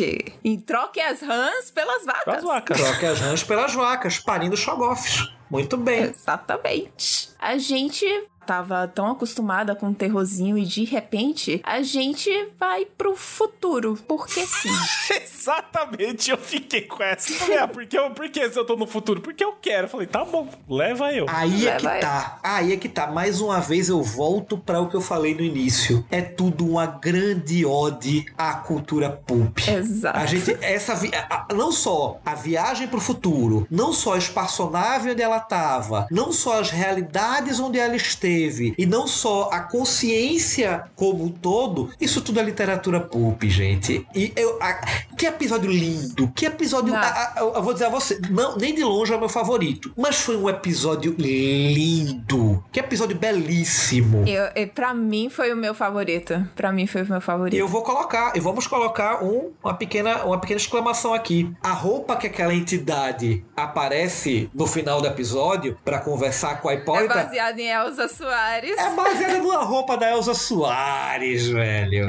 Essa. Puta que pariu. Olha, eu vou dizer a você, só, pra mim só não foi mais, mais absurdo, porque eu fiquei fantasiando depois que a entidade I Am poderia ter sido interpretada pelo RuPaul Charles. Na verdade, o nome da entidade é Beyond. Beyond. Beyond Sash. A- aque- a- aquela entidade poderia ter sido inter- interpretada pelo RuPaul Charles. Imagina coisa linda. Nossa, perfeito. Sachet away. The place he wants me to go is in Lovecraft Country. I ain't weak, I ain't soft, I ain't got no chill. I get loud, Eu acho importante a gente falar um pouco sobre os personagens, porque assim, cada um tá enfrentando seus próprios demônios. Que inclusive, cara, eu nunca vi uma série de 10 episódios aprofundar tanto os seus personagens como essa série. Eu acho incrível, eu achei maravilhoso, porque às vezes você tem uma, uma série de, sei lá, 20 episódios, 24 episódios, que o personagem é um prato, é um pires, sabe? E em 10 episódios ele conseguiu dar tanta profundidade a todos esses personagens, tirando um que, assim, eu acho que foi subaproveitado. Eu gostaria de ter visto mais. Inclusive, foi responsável por um dos momentos do WTF, mas eu não quis falar no momento WTF porque ela teve um episódio inteiro só dela. Então, eu vou deixar pra falar sobre a personagem em si. Mas, começando pelo Atticus e pela Letitia. Letitia. Letitia. O Tic e a Leti. Olha, é, é assim, não tem pra onde correr. São os dois protagonistas da série. Você começa a série sendo apresentada ao Atticus, ah, mas você observa que no decorrer da série, não é que ele venha perdendo espaço. Que ah, é uma, eu acho até injusto falar essa questão de espaço, porque é como você falou, os personagens foram tão bem desenvolvidos, principalmente porque, a grosso modo, eles tiveram os seus momentos. Você teve praticamente um episódio para cada personagem. Sim, exatamente. Isso dá uma grandeza muito especial aos personagens. O Tic, ele, ele, ele, é, ele é a peça motriz que, que move toda a trama. E a Letícia, ela. Ela que começa acompanhando ele, ela vai ganhando uma profundidade, ela vai, ela vai tendo uma grandeza, do qual você observa que no final, a nível de protagonismo, ela acaba tendo mais importância do que o próprio Tic. Afinal de contas, ela se torna responsável pelo livro dos nomes. Ela se torna responsável pelo livro dos nomes e se torna responsável por cuidar do nome Freeman, né? Da descendência do, do Tic. Eu vi eles, tipo, além do seu casal protagonista, eu acho que eles trazem tudo o que a gente vê da época construída. Vamos supor, o Atticus, ele vem da Guerra da Coreia, como um veterano, e traz aquela coisa do veterano sem emprego, que basicamente não tem o que fazer de volta nos Estados Unidos, vindo de um lar onde ele nasceu violentado, machista, eu achei o Atticus muito machista, muitos aspectos machistas. E a Letícia, ela trazendo muito daquela aura do feminismo, onde começa o levante feminista, né, pelos direitos das mulheres. E ela também era ativista do movimento negro, porque em várias situações cita ela ficou presa, né? E eu achei isso muito interessante no desenvolvimento, porque tem muitos momentos, o Atticus é muito babaca com ela. Mas nossa, mas num nível que dá vontade de você entrar na tela e dar tapa na cara dele. Falou, filha da puta, respeita sua mulher, tá ligado? Nesse caso, eu sou obrigado a colocar o contexto histórico. Sim, é- é- eles mostram o contexto histórico do casal. Era um casal naquela época. Exato. Inclusive, a própria, a própria Letícia, ok, é uma obra, como uma obra de ficção, e ela tem um, um protagonismo muito forte, ela acaba se tornando até um personagem, historicamente, colocando no contexto histórico, ela se torna um personagem exa- exagerado. Ela se torna um personagem que você, como ah, enxergando aquele cenário, você vê que é, seria muito pouco provável você ter um personagem, você ter uma mulher como ela. Sim. Porque sim, é como você falou, ela tinha a luta, ela tinha a, a briga da luta contra a- o racismo e ela tinha a briga com a questão do feminismo, que era uma briga dupla, porque é exatamente aquele período já é, é, é- é por volta do período do sufrágio e as sufragistas eram racistas. Você era- você tinha, você tinha mulheres brancas lutando por espaço. As mulheres negras não tinham esse espaço. Sim. E assim, ah, você, você observa que por mais empoderadas que as mulheres da série se- eh, fossem, que elas são, a, a, Hipólita, apesar, apesar da- da- das questões que ela tem, como a gente vai falar aqui, a, dos demônios dela, que são muito bem retratados no, no- no episódio dela, a própria, a própria Ruby, tem, ela tem o seu nível de empoderamento. Você vê que elas são, elas são sempre menos do que a Letícia. A Letícia ela está sempre um pouco mais. Assim, se fosse para contextualizar historicamente, a, Le, a Letícia, ela seria um personagem que caberia perfeitamente, ela seria muito mais crível história da, da década de 70. Se aquela história se passasse na década de 70, a Letícia para mim seria crível. Ela se tornou tão foda na série, ela, ela era tão fodona na série, ela era tão poderosa, ela era tão empoderada, que colocada a série no contexto histórico, ela para mim não foi crível. Ela era tão foda, ela era tão absurda, que isso acabou criando um distanciamento para mim do personagem. Ela tem, é, tem um momento que para mim, pronto, este para mim foi o melhor episódio da série, foi o terceiro episódio. O terceiro episódio da série é um filme de horror como há muito eu não via. É um, é um filme de terror maravilhoso aquele terceiro episódio. E aquela cena final, aquela cena do, do, do- do exorcismo, quando o- o- os demais fantasmas se juntam com ela, aquilo ali, se ela, se ela não ganhar premiação nenhuma por causa daquela cena, é injusto. Nossa, aquela cena é maravilhosa, velho. Sim. Aquela a cena é linda. É- é- ela é plasticamente linda. Nossa, sensacional. Ela é roteira, roteiricamente linda. Ah, ela funciona perfeitamente na história. E ela, ela consegue passar. Pronto, naquela cena, naque- aquela cena eu compro ela. Porque ali ela, ela tá fazendo aquilo porque ela sabe que se ela não fizer aquilo, ela vai morrer. Ela tá lutando, ela, tá, ela tá lutando pela vida dela, ela tá lutando pela casa dela, ela tá lutando pela dignidade dela, ela tá lutando pelo espaço dela. Tanto que ela termina com. é, é, eles estão lá entoando, entoando no, no- no outro dialeto. Tá tocando aquela música linda, aquela música, aque- aquela batida linda tocando de fundo. E ela termina de mãos dadas com os outros fantasmas e gritando para o pro Efren: sai da minha casa, porra! Abraçando a ancestralidade dela também, né? Exato. Sim. Ali eu consegui comprar. Mas ela cresce de um jeito na série, ela se torna tão grande na série que chegou um momento que eu não consegui mais comprar o personagem. Sai um pouquinho do pé do chão, né, da série. Pois é, eu, eu- eu vou negar que o personagem é incrível? Não é. Eu não vou negar. Eu não vou negar. É incrível. A cena dela em Tulsa é uma cena de você chorar. A, a cidade ser destruída e ela no meio do fogo, ela andando com o livro dos nomes nas mãos. É uma cena emocionante. Mas ela já tá tão grande ali, ela já tá tão fodona que eu não consigo mais comprar o personagem. Tanto que, nem de longe, a Letícia foi meu personagem favorito. Nossa, não. E aliás, em relação ao Atticus, ah, também eu falei um pouquinho mal do Atticus aí pra o pessoal não me dar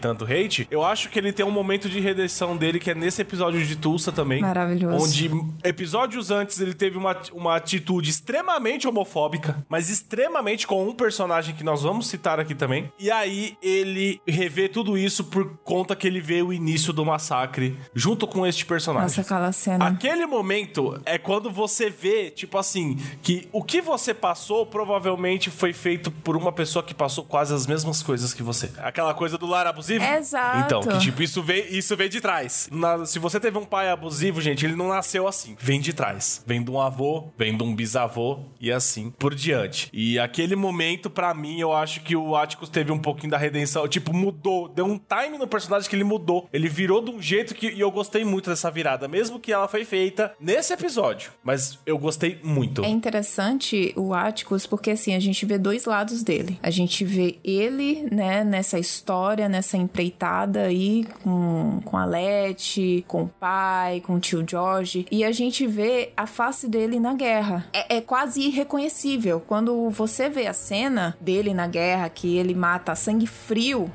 E você fala, não, peraí, esse é o Atticus? Esse é o Tiki? Eu não reconheci. Pois é. Dois. Eu reconheci na hora que tinha acabado aquela cena do tiro com as enfermeiras, aí mostrou ele no jipe. Ali eu reconheci. Mas eu não tinha. Até aquele momento eu não tinha reconhecido. Mesma coisa, compartilho. Aí eu disse, mano, como assim? Esse é o Tiki? E aí você vê como a guerra transforma as pessoas. Principalmente porque, ah, assim, ainda tinha a questão de que ele tava lutando por um país que não dava a mínima por ele. Então tinha essas duas coisas. é, fora isso, que como a própria Jihá nesse episódio fala que a guerra transformou ele, né? Ele- eles dois eram monstros e eles precisavam. Não é que aceitar, mas superar aquilo. E, cara, ele veio com essa carga, né? Ele voltou pra casa com essa carga. Então, é uma pessoa que já tem os seus traumas com relação à guerra, tem os seus traumas também do que aconteceu em paralelo à guerra lá na Coreia, né? Então, aquilo já ficou na cabeça dele. Fora isso, que ele tem um marco que no final é, a gente vê a jornada do herói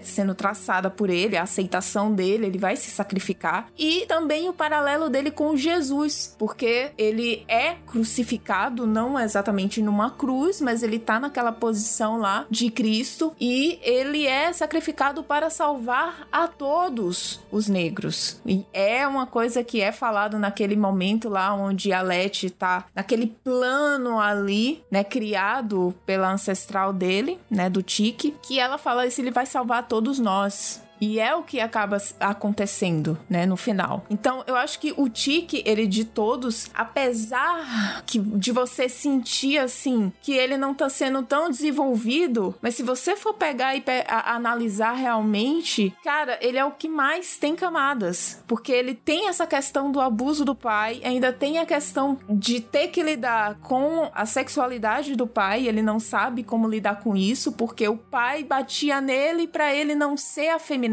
Então, assim, é muita coisa pra você ver no Áticos.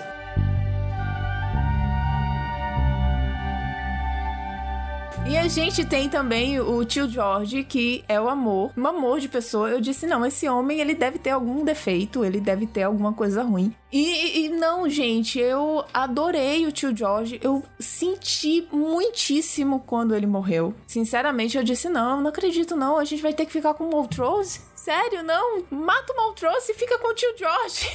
Eu não sei se vocês foram assim, mas eu, eu fiquei meio ressentida. No início, sim, mas depois que você entende mais um pouquinho do Montrose, É. você fica até com um pezinho na consciência de ter desejado a morte dele. Olha, eu vou te dizer uma coisa. Eu discordo de você quando você fala que o tio George não tinha defeito. Ah, não. É, inclusive, a- o episódio da, da tia Hipólita mostra exatamente isso. Sim, sim, mas eu tô falando, nos primeiros dois episódios que você assiste, você vê ele como um cara que super gosta da família, que se importa com a esposa. Não, sim, sim, sim. Só que ali você já, você já tem de cara, ela, ela já mostra isso. Quando, quando ela fala da- da- dos, dos problemas dela, não é novidade pra você, porque ela já mostrava desde o início o desejo de acompanhar ele, o desejo de, de ter o seu destaque, de ser alguém. Uhum. Mas ele tá ali tolhendo ela. E isso já isso puxa a gente pra o que eu tava falando em relação a Letícia. Aí você tem um problema temporal, porque você tem a questão da- do, do posicionamento da mulher na sociedade, que é que a gente vem sentir muito depois, quando a gente trata da tia Hipólita. Porque é exatamente isso, a gente não tá observando a Hipólita, a gente tá observando o George. A gente tá observando aquele tio acolhedor, inteligente, o cara que gosta de livro, o cara conselheiro, o cara protetor. A gente tá observando isso. A gente tá olhando pra ele. A gente não tá olhando pra a Hipólita e como ela tá e como ela, ela tá naquela situação. Agora, falar do Montrose é uma coisa complicada, porque é,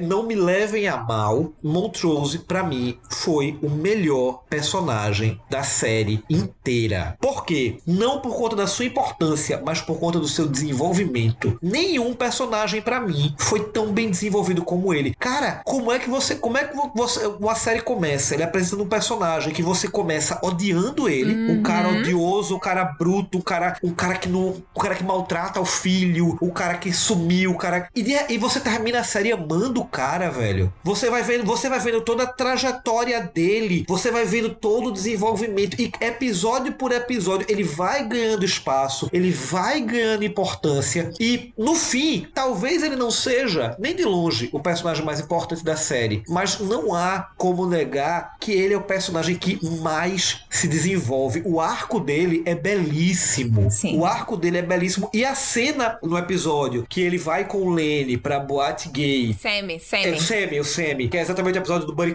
do, do, do, do corpo. Isso. E ele se liberta. Cara, eu achei aquela cena de uma beleza, aquela cena de uma beleza tão grande Uhum. que foi, foi exatamente naquele momento. Não foi no momento em ver que ele tinha um caso com o Sammy. Não foi no momento em ver que ele fazia coisas escondidas. Não foi o momento, é o momento em que pa- parecia que ele tinha um mistério. Não. Naquele momento em que você vê que ele se liberta, naquele instante, naquele lugar, você percebe esse cara tem alguma coisa muito grande por trás dele. Vamos começar a observar ele. Exatamente. É assim, a primeira impressão dele que você tem realmente é péssima. Porque você- o filho dele vai lá salvar, ele não fala, oi meu filho, você vem me salvar. Não, é o que você está fazendo aqui. Nossa, eu quis mandar ele já pra puta que pariu ali. Ah, se fuder, deixa esse cara aí morra também. Inferno. Exatamente. Tá ligado? Mas depois passa tudo isso. Vai tendo um peso. Aí a cena da boate gay e tudo mais, você começa a prestar atenção. Aí o episódio de Tulsa, ele crava uma estaca no teu peito.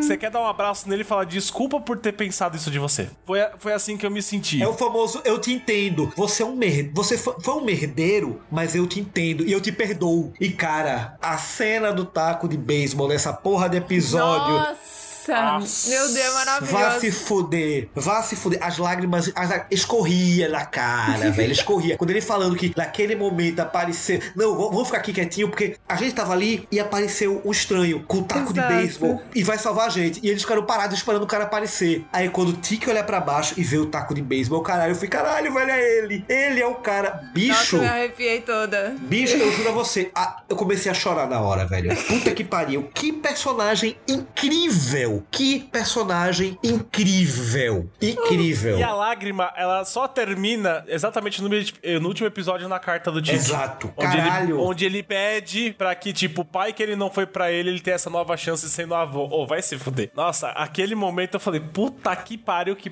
personagem bem desenvolvido do É. caralho, velho. Nossa É senhora. maravilhoso. E, ironicamente, no, no meio, no meio de tantos monstros e pessoas especiais, se você observa, ele é o que, é o que acabava sendo mais humano. Ele, ele, era, ele era o que tinha mais defeitos. Ele tinha- Cara, ele, ele protagonizou uma das pouquíssimas, quiçá, a única cena engraçada que a série toda tem, pô. É quando o Tiki vai fazer o ritual pra se proteger e, o, e, e- e ele começa a falar: Não, pô, é que eu sou dislexo. Você nunca percebeu, não? Foi? Dislexo. Cara, eu ri tanto daquela cena. Eu juro a você. E ele, ele não ri, ele não ri. O pior é esse. Ele para, é, eu sou, é, eu sou- dislexo, só de síndrome de ok? Cara, aquilo quebrou, quebrou a trama, assim, quebrou toda a seriedade da cena. E ele, ele acabou sendo o personagem mais humano pelo que ele tinha de bom e pelo que ele tinha de ruim. E também ele descontava no Tique porque ele ainda tinha aquele ressentimento de que talvez ele não fosse filho dele, né? Exato, tem isso ainda. Que foi a coisa que pairou, né? É. Que até o episódio 9 tava ali aquela coisa. Não, ficou. Ficou. Porque o Montrose ele disse: independente, você é meu filho. E até quando eles chegaram em Tulsa, né? Depois de ter voltado, eles chegaram no dia do massacre e tava lá. Ele falou: ó, acabou o que a gente tem que fazer aqui, cada um pro seu canto. E aquela cena de ver o que ele passou da surra do, do avô dele, que o avô dele tava dando uma surra no pai, justamente por ter trejeitos. É, ele, ele, ele já tinha, né? Ele já tinha. Aí que bateu no Atticus, tipo, caralho, o que que eu tô falando? O que que eu tô fazendo? E eu, isso muda muita coisa. Aquele episódio da metamorfose, ele é metáfora, tipo, pra muita coisa, inclusive pro Montrose. Por isso que não é à toa que aquela cena do, da boate tá ali naquele episódio. É porque é também a questão de transformação dele, tá entendendo? Então, assim, é, é- é- cara, ma- maravilhoso, maravilhoso demais. Tanto que é quando me dá raiva do Atticus, né? Quando ele chega que o, o Semi tá saindo ali do apartamento, Aham. vê os dois ali de mão dada e tal. Ah, você é viado. Nossa, me subiu uma raiva naquela hora. Nossa, mas sabe, mas sabe o que eu entendi depois? Que, tipo, o maior ressentimento dele com relação a isso não é nem o fato do pai dele ser gay. É o que levou a tudo aquilo. Porque, assim, o pai dele sempre bateu nele com medo de que ele ficasse afeminado. Então, ele sempre, sempre sofreu essa represália do pai por, sei lá, por qualquer coisa que ele fizesse que parecesse ser mais afeminado, mais delicado, ele apanhava do pai. Por quê? Porque o pai apanhava do pai dele. Então, assim, o, o que ele ficou ressentido com relação a isso é justamente disso, de tipo perceber o quanto ele era hipócrita. Ele bateu por todos aqueles anos nele, sendo que ele próprio era aquilo. Então eu acho que o, a questão dele não era nem o fato dele ser gay. Era tudo que ele passou na mão do pai por conta disso.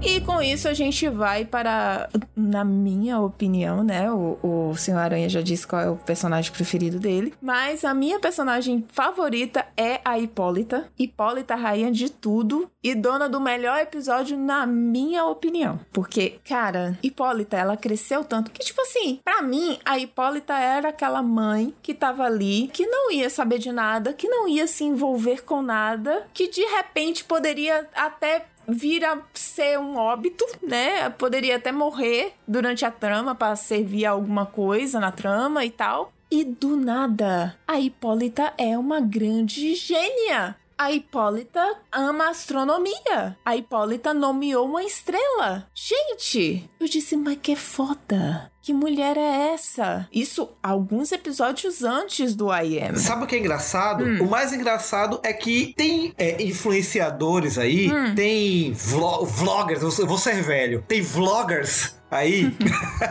Meu Deus. tem gente de veículo grande, veículo de, de pratos feitos com, com ovos, que veio cagar regra dizendo que a tia Hipólita, que é aquele lance do, do episódio do episódio do I Am, aquilo foi um deus ex machina. Cara, a série toda passa é, a série toda esfrega na cara da, da, da- do público o quanto Tia Hipólita é inteligente. Sim. Você vê, do primeiro momento dela, to- toda interação dela, você percebe que ela é uma pessoa inteligente. Ela é uma pessoa que ela entende tanto quanto o tio George do que ele tá fazendo. No episódio da, da exploração, você vê que ela mexe com a astronomia, que ela conhece. Sim. Quando aparece, quando aparece o, o, o planetário, ela já sabe o que é. Exato. Ah, tem o lance dela ter nomeado a estrela, como você falou. A a série toda mostra que ela é inteligente pra caralho. Aí vem gente falar que aquilo dela ter desvendado, ter feito os cálculos e ter chegado ali ter aberto a porta para outra dimensão foi o Deus Ex Machina? Ah, vá se fuder. Nossa, não, gente. Mano, no episódio, no episódio lá do Indiana Jones, ela já tá lá contando que é o episódio lá que eles vão pro museu. Ela já tá lá, ela não vai com a Di, ela vai com a Di e vai pro planetário e ela começa a explicar lá, ela fala as coisas que ela queria ser, que ela gosta de astronomia, que nomeou a estrela. A Di faz aquela coisa maravilhosa. É, Foi a minha mãe que nomeou.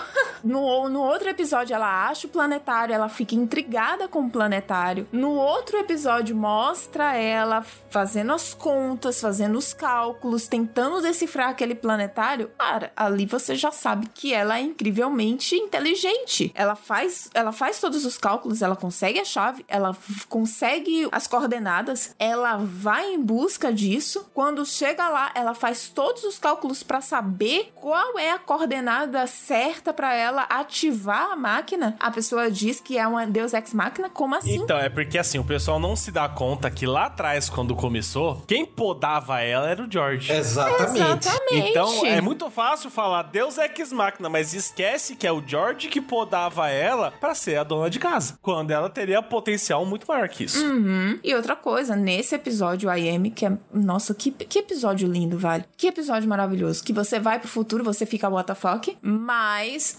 se você prestar atenção, naquele momento em que ela tá naquele quarto e ela fica tentando decifrar aquela mesa lá e tal. E, tipo, ali passou muito tempo. Você fica vendo, assim, aqueles numerozinhos, aquelas coordenadas que eu não sei o que são, mas com certeza alguém muito mais inteligente do que eu já deve ter decifrado. Mas você vê que ali é uma passagem de tempo. Não foi que ela ficou ali cinco minutos e ela conseguiu resolver as coisas. Exatamente. Aí vem a, a Elza Soares, chega e fala: Desculpa, eu nunca mais vou tirar isso da minha cabeça. Mas chega a Elza Soares e fala: Eu sou. E ela fala: Quem é você? Ela: Eu sou. Se nomeie. Quem, quem é você? Isso aqui não é uma prisão. Mano, aquele episódio é um grito de liberdade tão incrível. Lindíssimo! Lindo! Que episódio lindo! Que episódio, Que episódio lindo! Um grito de liberdade de uma mulher silenciada e diminuída. Que Exatamente! colocou aquela prisão pra ela mesma. E sabe o que é lindo? Assim, aí, aí o meu lado pisciano, românticozinho, sobe. O tio George. Talvez inconscientemente, mas foi ele que acaba podando ela de, de, de poder ser a mulher que ela queria ser. Mas, ainda assim, no limiar do espaço-tempo, de todas aquelas realidades que ela viveu, ainda assim ela escolhe voltar e ser a mulher do tio George. Sim. E leva. Cara, aquele momento que ela vai ter aquela conversa com ele, que ela vem, que ela dá o bordão de, muda, de mudar a realidade, Uhum. quando ela fala, eu sou Hipólita, aí que ela desaparece, eu, pronto, já encerrou aí. Que já, quando mostra ela como exploradora, junto com ele, cara, Aham. puta que pariu. Sabe o, o velho bom momento da- das, das borboletas lá no estômago? Sim. Foi uma das cenas mais românticas e lindas que eu vi. Porque com tudo aquilo, ela ainda escolheu ele. Não, você vem comigo. Eu não vou com você, é você que vem comigo. Tanto que você vê que ela tá fazendo as coisas lá e ele tá só acompanhando. Dessa vez, dessa vez ele está acompanhando a grande Hipólita. Cara, ó, nesse momento, foi esse momento. Foi aquele momento que eu parei, olhei pro lado, encontrei o olhar da Ruiva, a Ruiva encontrou o meu olhar. E olha, vou dizer a você, velho. É, é incrível, é lindo, é lindo, é lindo, é lindo. Maravilhoso aquele episódio, cara. E ela sendo a guerreira, ela dando um grito de liberdade. E, tipo, aquela cena daquela al- realidade alternativa, né? Quando ela vai ser Hipólita, né? A guerreira. O exército que ela tá lutando é justamente contra os confederados. Cara, é, é um episódio incrível. O final final daquele episódio, eu chorei horrores. Um pequeno adendo em relação a, a esse momento da guerreira, a, que eu, eu acho sensacional, porque quebra a estereotipação da guerreira. Porque, ok, você tem lá, quando eles vão pro cabaré na França, você tem aquelas mulheres, bababá, etc e tal. Quando chega na tribo que aparece aquela general que tá treinando ela, eu falei, caralho, isso é uma guerreira. Não, é essas, não, é, é- não é essas guerreiras curvilíneas sexualmente exploradas de Hollywood, não. Sim, isso eu amei. Aquilo, quando eu olhei, isso é uma mulher que eu acredito que dá uma pisa em todo mundo. Isso é uma guerreira do caralho. Isso é uma guerreira que intimida. Uhum, exatamente. E ainda, esse episódio ainda teve um quesinho de O Mito da Caverna. Aham. Mas aí a gente vai entrar por caminhos muito longínquos. E não queremos deixar esse episódio com três horas de duração, não é mesmo? Star Wars feeling. No! God, please, no!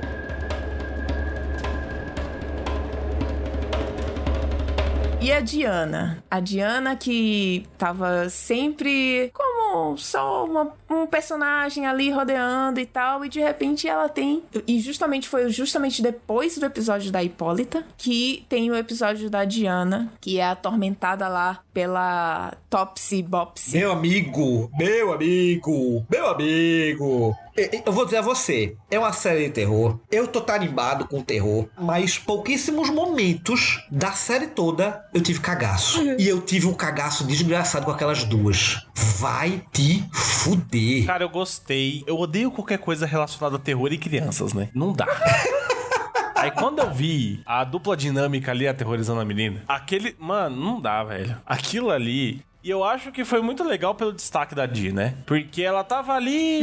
Tava, tipo, era a filha ali. Só pra compor é, a família. É. E ela ganha o protagonismo. Até que a gente tem o plot twist master com ela. Aham. Mano, eu sei lá, é um episódio muito. Ele é estranho porque ele pega todo aquele protagonismo que, tipo, tinha nos outros e coloca onde você não esperava, que era na Di. E aí você fica, what the fuck? Isso. E você gosta disso. Essa é a parada da série. Ele pega todo o protagonismo, joga tudo isso de lado, coloca numa criança que você não dava nada e você ama isso. Mas se fuder, essa série é boa demais. É aquilo que eu comentei. Cada episódio ele, ele, ele, ele cresce um personagem. E assim, eu acho válido, apesar de a gente estar focando em personagens específicos, como a gente tá falando da Di, e o episódio que ela tem destaque, o Dig a Bobo, eu acho que é válido a nível de informação é a gente colocar a questão do Emmett. Que ele aparece na série, o Bobo, amigo dela, em diversos momentos. Sim. Ele tá acompanhando ela e, as- e o episódio começa naquela comoção por conta de, de do velório de alguém. É, Para o ouvinte mais desavisado, assim como Tulsa, aqui nós temos também a representação de algo que aconteceu, que foi o, o brutal assassinato do garoto Emmett Till, que foi morto, é, espancado, é, alvejado por balas, enforcado com uma, é, um arame farpado e jogado no A rio. brutalidade. né? Exato, por brancos. E a mãe dele fez questão de que o velório acontecesse com o caixão aberto para que todos pudessem ver a brutalidade que fizeram com o filho dela. Isso gera inclusive uma cena para para construção do personagem, eu confesso que não foi muito interessante, mas a nível de tocar o espectador com é, é, relação à empatia, teve uma cena fortíssima em relação a um personagem que vamos falar daqui a pouco. Isso, exatamente. Basicamente, ela reconstrói esse crime, né? Exatamente. O que eu gosto nesse, nesse episódio da Diana é que a gente vê ali muitos espectros do terror de A, Hora do Espanto. A Hora do Espanto, não, A Hora do Pesadelo, perdão. Eu senti muito a aura de um filme recente chamado Corrente do Mal, onde um ser, né, um, um- um demônio, ele segue a sua vítima independente de onde ela esteja. Esse demônio, ele segue a pé, andando, ele não corre. E independente se você, tipo, for de carro a outro estado, uma hora esse demônio, ele vai chegar até você. E é extremamente agoniante esse filme, justamente porque tá sempre na iminência desse ser chegar próximo à protagonista. E é justamente o que acontece aqui nesse episódio da Diana. Que você tem esses seres que, volta e meia, ela consegue des despistar, né? No caso delas duas. Mas que você sabe que uma hora elas vão pegar ela. E quando chega no final do episódio que o Montrose segura ela e que você fala, pelo amor de Deus, solta essa garota, deixa ela embora. E é quando um, uma daquelas, daqueles seres consegue, né, cravar as unhas na Diana. Que ela acaba perdendo o braço. É por isso que ela fica com um braço biônico depois. Mas assim, construção de personagem mesmo, eu acho que a Diana é o que menos tem profundidade né, de construção, assim. Ela tem um episódio dedicado a ela que, bom, provavelmente, pelo menos assim, no meu entendimento, no que eu acho, na minha teoria, pode vir a ser a protagonista da próxima temporada. Porque ela tem toda a base ali na primeira temporada e a última cena da série é focada nela. Então, quem sabe aí na segunda temporada o foco vai ser na Diana. E a gente vai ter mais um aprofundamento na personalidade dela.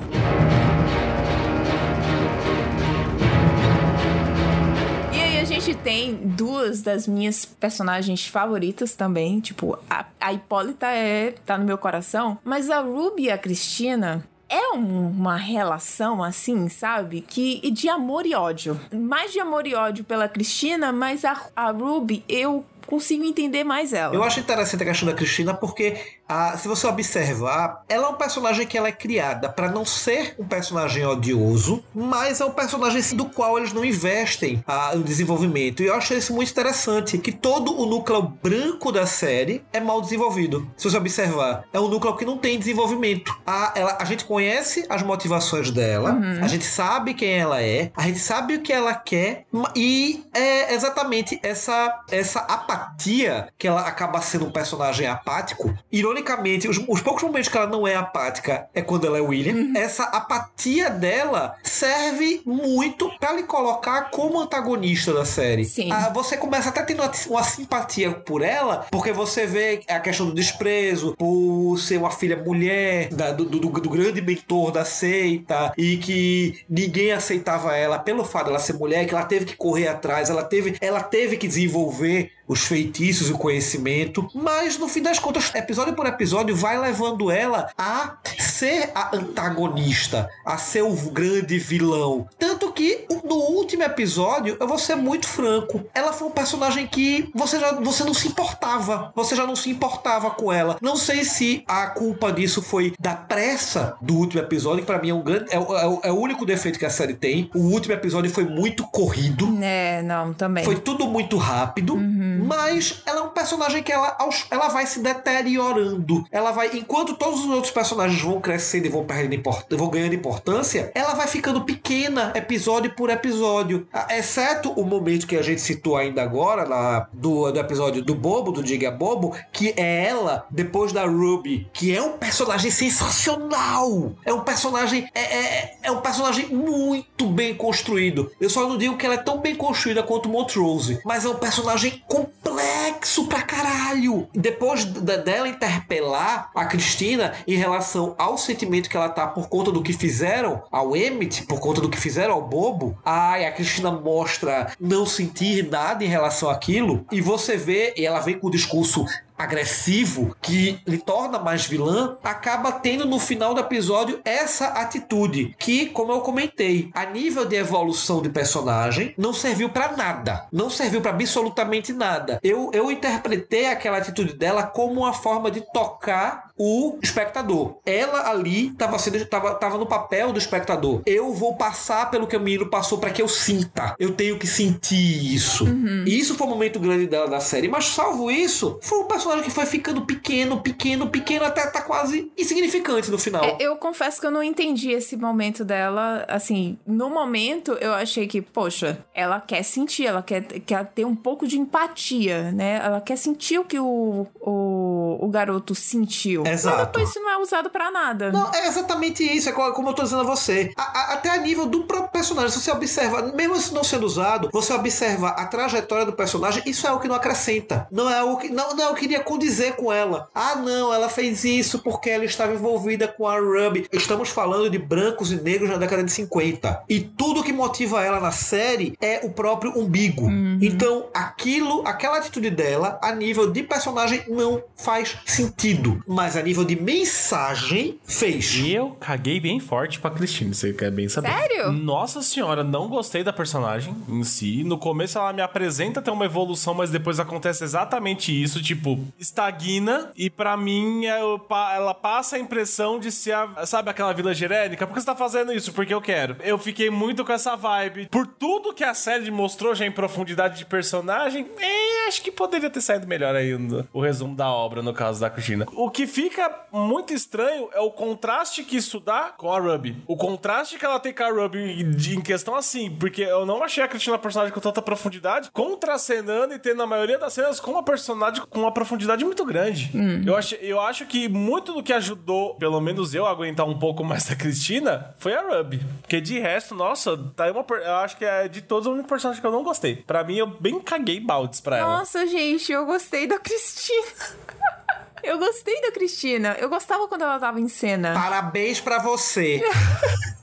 Eu invejo, não, mas assim, eu, não- eu, eu- invejo porque eu queria gostar. Mas não consegui. E a atriz é boa. Basicamente, eu criei uma simpatia no início por ela, justamente pelo que o senhor Aranha falou, da questão de, tipo, ser colocada, ser menosprezada, por, por ter nascido mulher e ela não poder participar daquilo ali. No momento em que ela entra em contato com a Ruby, em certo momento eu achei que aquilo ali realmente fosse real, dela com a Ruby. E aí chega os momentos finais da série, que acontece, infe... nossa, gente, eu fiquei muito chateada. Eu fiquei muito triste quando, quando eu soube que a Ruby morreu, entre aspas, né? Que ela tá em coma. Não sei se, porventura, se houver uma segunda temporada, se vão resgatar a Ruby. Por favor, sim. Porque ela é uma personagem incrível. Eu acho que a Ruby tá viva. Ela tá em coma. Certo? Não, certo. Assim, ela fala que matou. O que ela precisa, ela precisa do sangue vivo. Isso. Se, assim, ela fala que a Ruby morreu. Se ela, se ela tivesse certa de que o plano dela daria certo,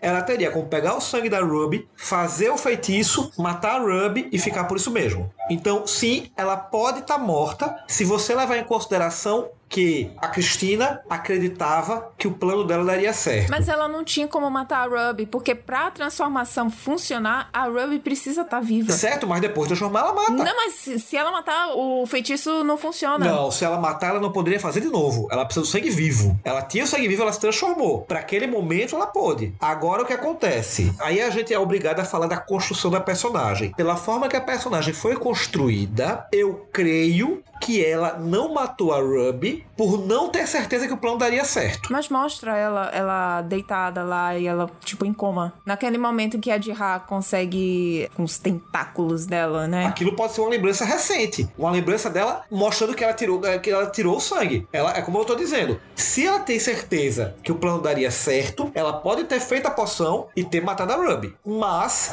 a Cristina sendo a Cristina. Eu acredito que ela não tinha certeza que o plano da- daria certo. Tanto que em diversos momentos você vê que ela vacila. Durante a série toda, você vê que ela tá insegura. Ela não sabe se vai funcionar. E talvez ela pode ter mantido a Ruby viva para se utilizar daquele corpo mais vezes. É porque a Cristina, depois que você analisa todos os episódios, você tem a sensação assim de que ela não é uma grande vilã porque ela não faz coisas assim monstruosas ao longo da série. Só no final, realmente, com, com lá o lance do Atticus e, e quando ela mostra a questão da metamorfose, que ela precisa manter os corpos lá, você vê algo realmente assim que você fala: epa, isso aí tá meio estranho. É quando ela vira vilã de filme, da, do desenho de Scooby-Doo. Isso. Porque, assim, o objetivo dela é querer ser imortal. Ela quer ser imortal. Então, ok, deixa ela lá querer ser imortal. O problema é que ela quer usar os outros. E aí que entra que ela é uma grande manipuladora. Personagem dela, a, a vilania dela, é justamente essa questão de manipular as pessoas. Ela atrai a Ruby pra uma armadilha. A Ruby, ela ah, acha que tá, tipo, sendo uma parceira da Cristina, quando na verdade a Ruby tá comendo na mão da Cristina. Porque a Ruby se sente como se fosse o, vício dela, aquela, aquela poção que ela usa. A Ruby se viu presa ali, naquela armadilha. E a Cristina manipula ela de forma perfeita. Até quando ela vê que a Ruby não poderia mais ser manipulada por conta da Let. E é quando ela decide matar a Ruby. Assim, eu gosto da Cristina, eu gosto da personagem dela. O último episódio eu achei, concordo plenamente, eu achei extremamente apressado. E assim, eu não sei se o final dela poderia ter sido pior. É, pra mim, o final dela acho que pra mim foi bem satisfatório. Eu gostei da personagem, mas como vilã, como vilã, eu não senti tensão em momento nenhum perto dela. Eu sempre achava assim que ela tava querendo alguma coisa, mas nunca assim ao ponto de ficar temendo pela presença dela, sabe? Então acho que foi aí que falhou.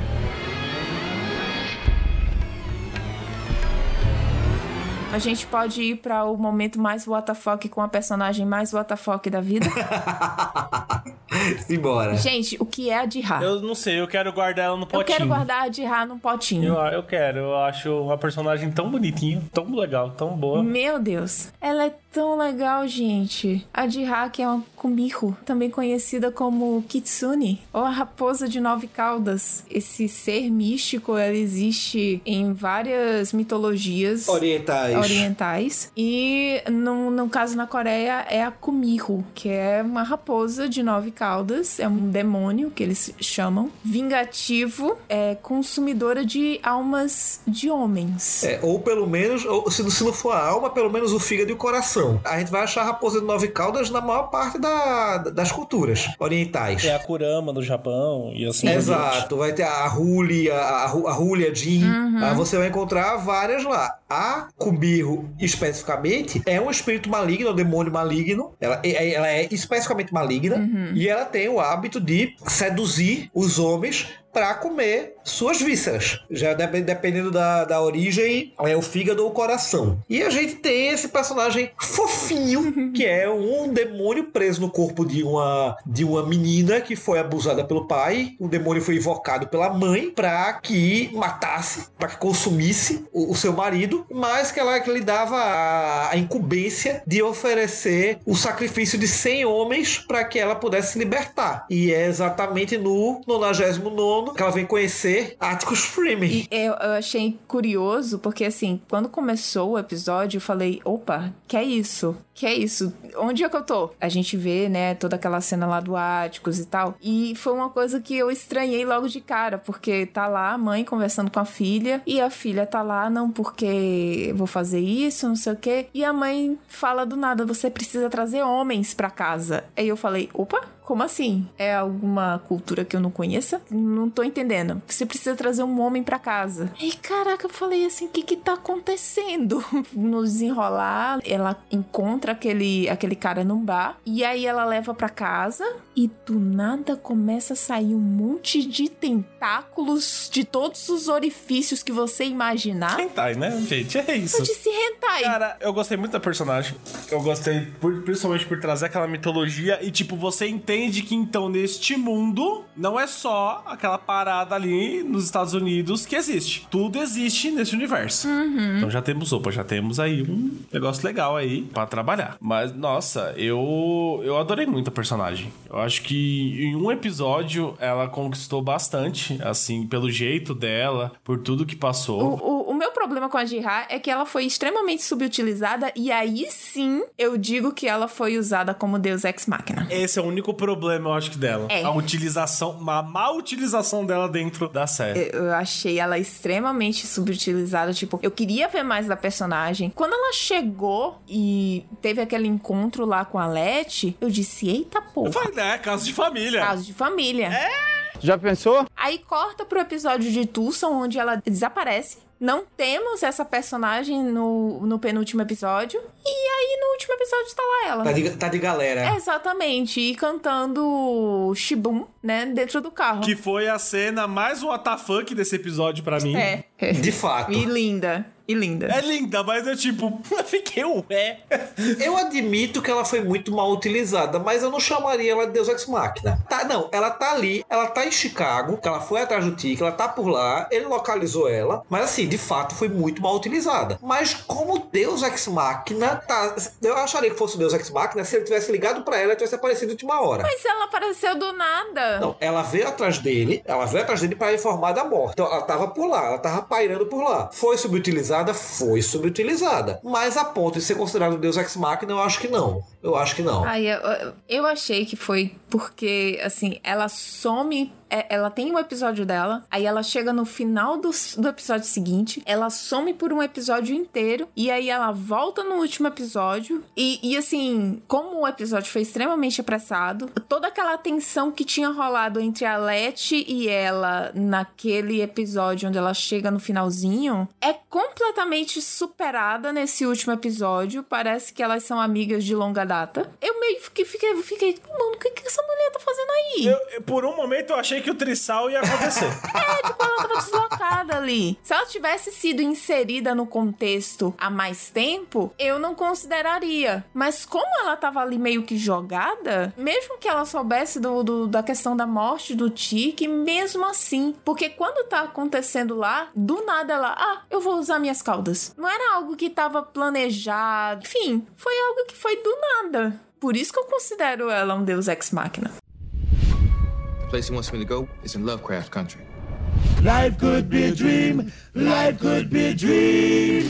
Do, do, do, do, shaboom. Vamos para as nossas considerações finais e, consequentemente, as nossas notas. Por favor, começando pelos convidados. Senhor Aranha, sua breve consideração sobre a série. Olha, vamos lá. Ah, como eu tinha falado no início do podcast, a HBO nos deu um grande presente. Ela já deixou claro a agenda que ela está seguindo. Não que HBO não fosse sinônimo de qualidade, por favor. Salvo as duas últimas temporadas de Game of Thrones e alguns detalhes de True Blood, HBO é sinônimo de muita qualidade. É sinônimo de coisa para você parar, ver e se deliciar. Gostei muito deles, deles manterem o padrão que eles têm de um episódio por semana. Ah, foi até interessante que eu ouvi recentemente um podcast falando sobre a questão de The Boys e eu, concordo, eu estendo isso às séries da HBO e a Lovecraft Country. É porque a gente tá muito envolvido na cultura da maratona de série. E se essa, essa série fosse pudesse ser maratonada, ela certamente não teria o impacto que ela teve, porque é aquela série para você ver e mastigar. E a, às vezes ela, ela é até difícil de engolir, ela dói. Assim como aconteceu em alguns momentos de Watchmen, Lovecraft Country, ela machuca,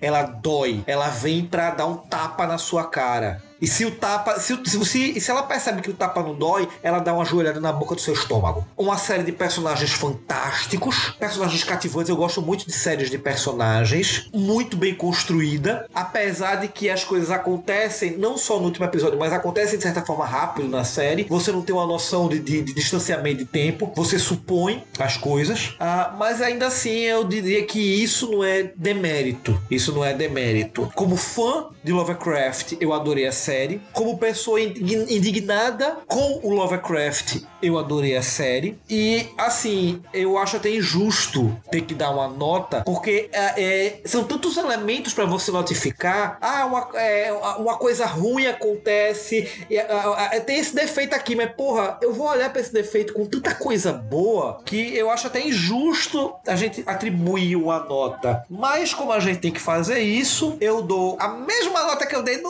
último podcast podcast que eu estive aqui, o gatinho andando, arrastando o rabo no chão. 4,5. Só por conta do último episódio. Se o último episódio tivesse sido melhor construído, eu dava 10. Mas só por conta da, da, da pressa do último episódio, de como as coisas saíram meio emboladas, de Cristina virando vilã de filme adolescente, de, de filme de fantasia, ah, eu não consigo dar um 5. Vai um 4,5. Vai o, o gatinho arrastando o rabo no chão. Lovecraft Country pra mim, ele trouxe o que eu não tinha há algum tempo com séries e que tem uma coisa que The Boys tem. Porra, Bruno, The Boys, série de super-heróis, sim. É, ninguém tá salvo nessa porra. A última vez que eu tinha sentido isso foi com Game of Thrones quando ela era boa. Pra mim, então, Lovecraft Country traz isso. É plot twist todo episódio, você tem surpresa, você não tem decepção e mesmo com o último episódio aí corrido, né, com uma Cristina que talvez não me convenceu da forma que eu gostaria de ter sido convencido. Como eu falei, é uma atriz excelente, talvez com um papel que não ficou tão bem desenvolvido, mas nem tudo é perfeito. A gente espera que numa segunda temporada, que pelo jeito vai ter em futuros personagens, isso seja corrigido dessas formas. Mas apesar disso, eu vou ficar com cinco patinhas, justamente porque para mim esses defeitos não me, não me incomodaram a ponto de eu é, abaixar um pouquinho a nota, ou seja, meu senso crítico foi pro caralho. E como eu falei, para mim o mais importante é ela me deixou com a sensação de ponta da cadeira, ela me deixou com a sensação que eu não tinha há muito tempo numa série, como eu tive em Game of Thrones nas primeiras temporadas e tenho em The Boys assistindo que eu fico tipo, caralho, o que que vai acontecer? Ninguém tá salvo nessa porra, pode todo mundo morrer. Ok, ok. Pra mim, Lovecraft Country, ou Território Lovecraft, como você preferir, é uma série extremamente necessária hoje, tanto pelas questões sociais, como pelas referências também para quem gosta do gênero de, de terror. Né? Você tem várias, várias referências, tanto ao horror cósmico, como os seus derivados. A gente tem referência a Mosca, a gente tem referência a Fred Krueger, a gente tem referência a demônios, assombrações, até mesmo Indiana Jones. Então, assim, é um prato cheio para quem gosta do estilo. E ainda vem de brinde uma mensagem super importante e infelizmente ainda atual, que é a questão do racismo. Eu indico para todo mundo personagens excelentes, personagens com profundidade, inacreditavelmente em 10 episódios, onde geralmente você não consegue desenvolver tanto assim Viu, vários personagens. Então, apesar do último episódio que para mim foi assim eu não diria que foi ruim, mas foi broxante, porque você vem naquele, uh, naquele crescendo, né? De cada episódio é um melhor do que o outro. Realmente você tem cada, cada semana que passava, eu que acompanhei semanalmente, o Bruno maratonou, mas eu acompanhei semanalmente, então assim, a cada semana você tinha uma surpresa diferente. Era muito legal. O último episódio, ele foi apressado, ele teve um desenvolvimento assim muito confuso. Ele transformou a Cristina nessa vilã que assim acabou sendo extremamente caricata. Teve o Deus Ex Machina lá, mas ainda assim teve sua mensagem, porque até então não tinha sido abordada a questão da, da jornada do herói. E no último episódio foi abordado de forma muito clara. E ainda tem aquela analogia lá com Jesus e tal. E pela mensagem final da série, eu vou ficar com o Bruno e vou dar cinco patinhas, porque eu realmente amei e eu estou esperando ansiosamente para que eles anunciem que vai ter uma segunda temporada, pelo amor de Deus, HBO, nunca te pedi nada. Bom, então a gente faz o 4,5 mais 5 mais 5 dividido Não, não, não, por... não, não, não, não, não, não, não, não, não, não, não, não, não, não, não. Foda-se. O último episódio fechou a história. O último episódio amarrou as pontas. O último episódio teve problemas, de fato. Eu gostei pra caralho dessa série, velho. Foda-se, meu nota é 5, vai. Beleza, sei que eu Dura. Fechou com a média 5. Passou. Fechou, passou. passou. Passou com louvor. Gente do céu, essa série é muito boa. É muito boa, é maravilhosa, é necessária. É maravilhosa. Que série fuderosa, velho. Vá se fuder. Vá se fuder. Ah. Vamos pro próximo bloco. Action. Sugoi!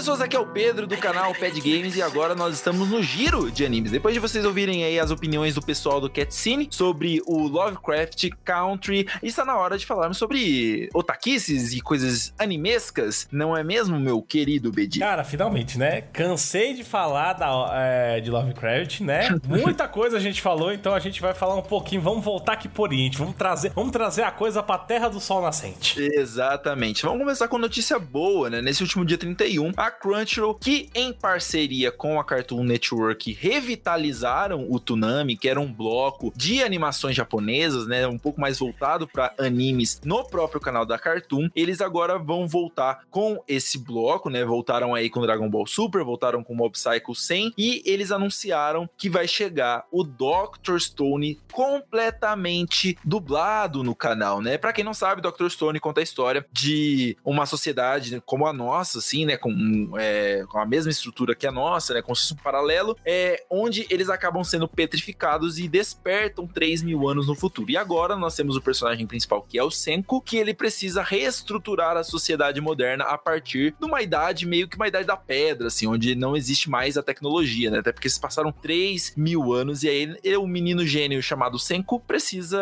é, correr atrás aí de 3 mil anos perdidos no tempo. E quem vai dublar o, o, o Senko, inclusive, vai ser o Felipe Grinan, que ele é o dublador do Whis, do Dragon Ball Super, o Drake, de Drake Josh, ele dublou também o Homem-Aranha no Ultimate Spider-Man, que tivemos aí recentemente. E eu gostei bastante da escalação, gosto bastante da interpretação do Felipe Grinan e também gosto muito de Dr. Stone. Bedi, você já assistiu Dr. Stone? Já ouviu falar? Já viu alguma coisinha sobre? Vi alguns episódios, eu gostei, eu ainda não peguei firme para ver, até porque eu tava botando em dia Kimetsu no Yaba, então agora que Kimetsu no Yaba acabou e até o filme chegar pra gente, eu vou me dedicar um pouquinho aí a Dr. Stone, né? Aliás, esse modelo de temporadas japonês, Japão, obrigado por entender que anime se faz por temporada também, igual série. Isso ajuda muito a gente, tira filler e isso deixa a gente, ó, lindo para ver as coisas. Feliz demais, né? Mas, Feliz demais. É, inclusive, eu vou reiterar a sugestão para você, Bedi, para você pegar firme realmente Dr. Stone, que agora em janeiro nós teremos também a volta da segunda temporada pela Crunchyroll, né? Então nós teremos a primeira temporada dublada, bonitinha, no Cartoon Network e a segunda temporada legendada na plataforma da Crunchyroll. Mas vou com a mente fresca. Cara, a escolha de vozes, eu acho que perfeita. Felipe Grinan é macaco velho no, aí no, no ramo da dublagem, desde 94 tá dublando. Ele era conhecido mais por fazer os galãs, né? Jake Gyllenhaal, Jude Law e o McGregor tá entre os atores que ele dublou. O Is, ele ganhou uma projeção muito grande, projeção que ele já tinha, né? Mas é, o Iso, acho que o pessoal normalmente às vezes conhece mais a carinha e tudo mais. E ele fez o Marte da franquia Madagascar também, a zebrinha, que, porra, é hilária. Então, o Grinan, ele tem esse time da comédia que Dr. Stone tem muito. Então, acho que ele vai sair muito bem nesse papel aí. Sim, eu também tô com expectativas muito altas.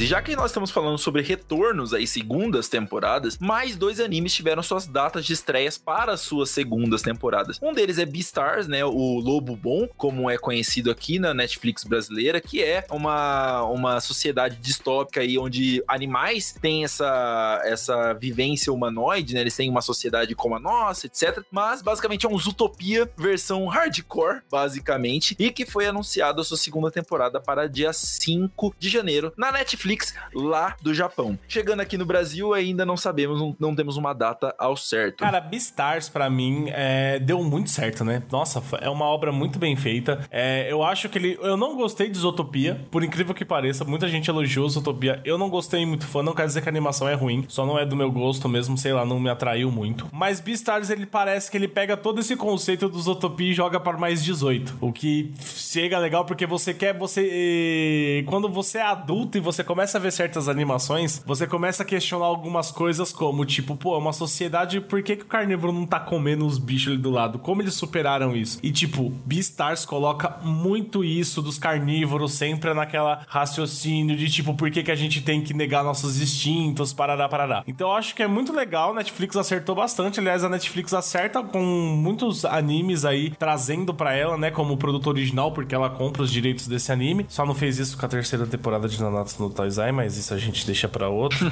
deixa pra outra história.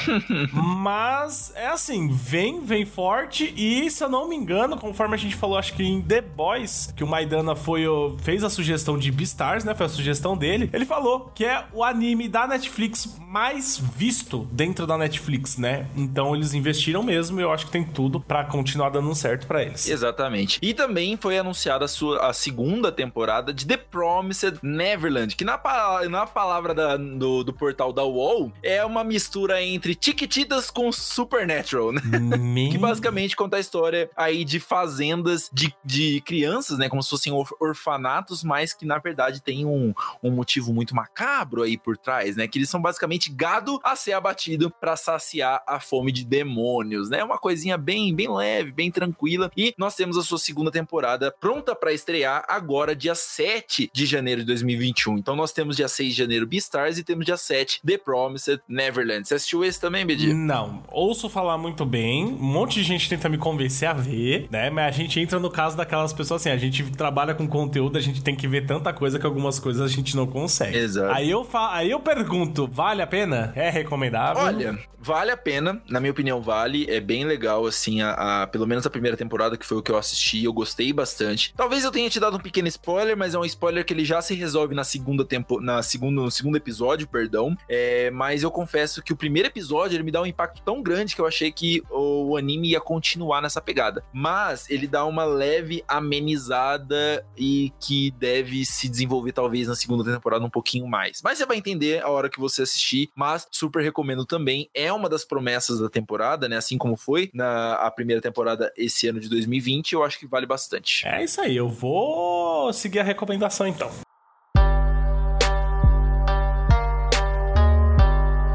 Aqui vai uma notícia bem triste, na minha opinião, porque é, é complicado que a gente vai falar um pouquinho agora. Mas, basicamente, o autor de Toriko, ele deve lançar um novo mangá na Jump. Nossa, mas por que que isso é ruim? Bom, basicamente, o Mitsutoshi Shimabukuro, ele é conhecido pelo mangá Toriko, né? Foi a sua obra, acho que mais explodiu, assim, por qual ele é mais conhecido. Porém, nem tudo são flores. Em 2002, ele foi preso e condenado por favorecimento de prostituição infantil, pois ele foi encontrado é, com um jovem de 16 anos em um motel. Porém, anos mais tarde, ele ainda publicou o seu mangá e vai ter mais uma obra publicada na Jump. E aí a gente entra em uma discussão sobre, tipo, coisas meio éticas, né? O cara que foi condenado, ele foi condenado. Ele não foi simplesmente julgado foi absolvido, não. Ele foi condenado por favorecimento de prostituição infantil. E agora a Jump tá dando palco pro rapaz aí novamente. É, é assim, eu sei que muito otaku vai ficar bravinho, mas assim, há muito tempo é, os japoneses têm umas decisões muito questionáveis em relação a isso. A gente sabe que, tipo, existe aí uma parte oriental que não existe em qualquer parte do mundo, mas que assim, que a gente vê vídeos, né, sobre abuso, sobre estupro. A gente tem relatos de muitas coisas que acontecem dessa no Japão, como acontece em qualquer lugar, mas é, é meio complicado, porque você tá trabalhando com um produto pra crianças, pra adolescentes, pra infanto juvenil, né? É obra shonen, então eu não sei o que, que a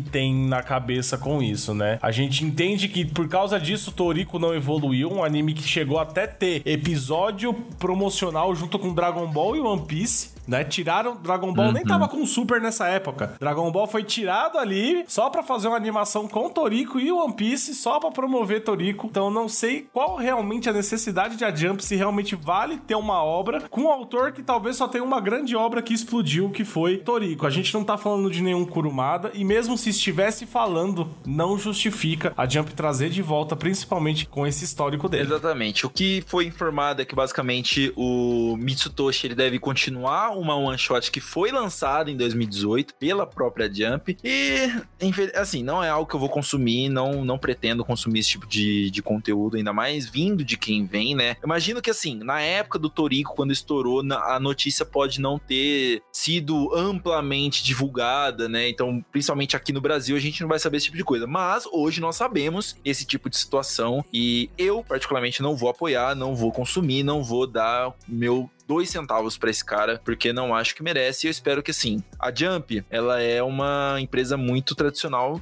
japonesa. Então, o mínimo que eu espero é um pouco de, de bom senso. Desse tipo de empresa, mesmo sabendo como é a, a questão da, da sociedade japonesa né, com esses com questão de fetiches, etc, etc, etc. É isso aí, né? É, é triste, é, é, é, é um pouco triste, mas a gente espera aí que casos desse não aconteçam, né? Principalmente que a gente tá vivendo muito isso ultimamente, né? Muita, é, muitas notícias aparecendo, então eu espero que que seja isso, que o cara faça o que tem que fazer e a jump kick log então, porque não vai ser algo que eu vou consumir, não vai ser algo que vamos dar palco para isso, né? A gente só tá falando disso até porque é uma notícia pertinente. Mas além disso, gente, aqui pelo menos a gente não vê mais do que falar sobre essa obra.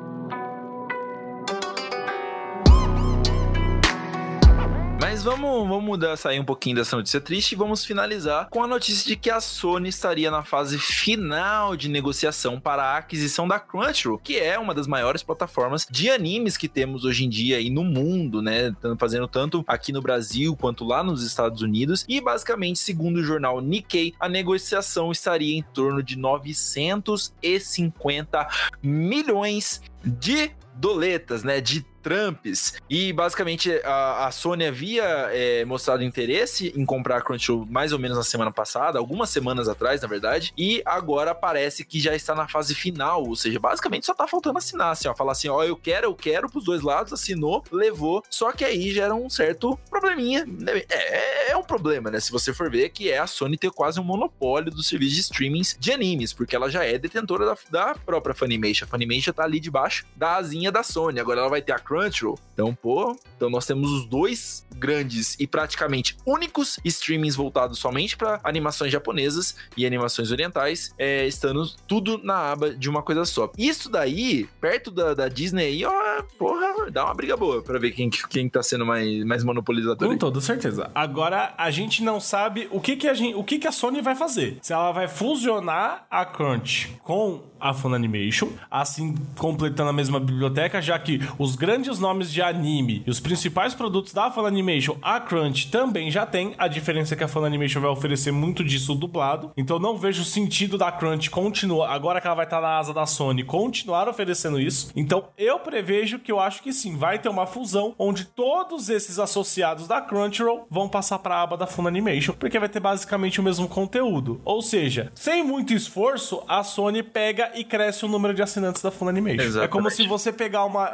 uma empresa aqui, vamos dar um exemplo de uma empresa que eu trabalhei, o iFood. É, várias é, outras plataformas de aplicativo de delivery surgiram. O iFood comprou muitas delas e agregou para a empresa, né? Trazendo o quê? Os clientes daquela região e, consequentemente, os restaurantes ali afiliados. Logo, presumo que a Sony fará isso, trazer os animes que talvez ainda não tenham licenciamento para asa dela, que também tem os originais da Crunch, lembrando, tem os originais da Crunch que ele tem, e já trazendo todos aqueles assinantes para Funimation numa tacada só. É uma jogada de mestre da Sony, mas que novamente a gente já começa a categorizar um pequeno monopólio, já que ele não tem outro serviço é, de streaming que passe animes. Eu não me lembro, não me veio outra cabeça no momento. É, a gente agora tá tendo, tá tendo a desponta aí da Pluto TV, que tem aparecido aí com algumas. É, se não me engano, ela pegou os direitos de Naruto, por exemplo, para poder é, trans, retransmitir e tal. Então vamos ver como é que vai ser, vai ser isso daí.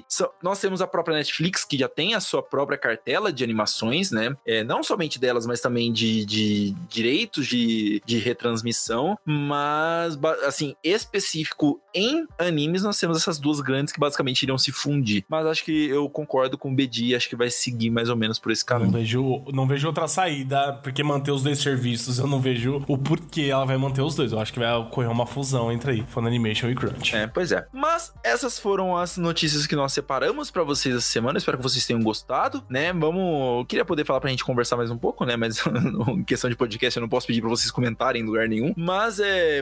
Vamos, sei lá, aparece lá no Instagram do, do Catscene, arroba Catscene, pra gente poder conversar. Comenta um pouquinho na nossa postagem lá. Quero saber o que vocês acharam das notícias dessa semana. E aí a gente pode bater um, pouco, um papo um pouquinho mais profundo sobre essas notícias. Muito obrigado de coração, todo mundo que ouviu até aqui. A gente se vê no próximo Giro de Animes ou no próximo Catscene. Falou, pessoal! Falou e Tami, agora é com você.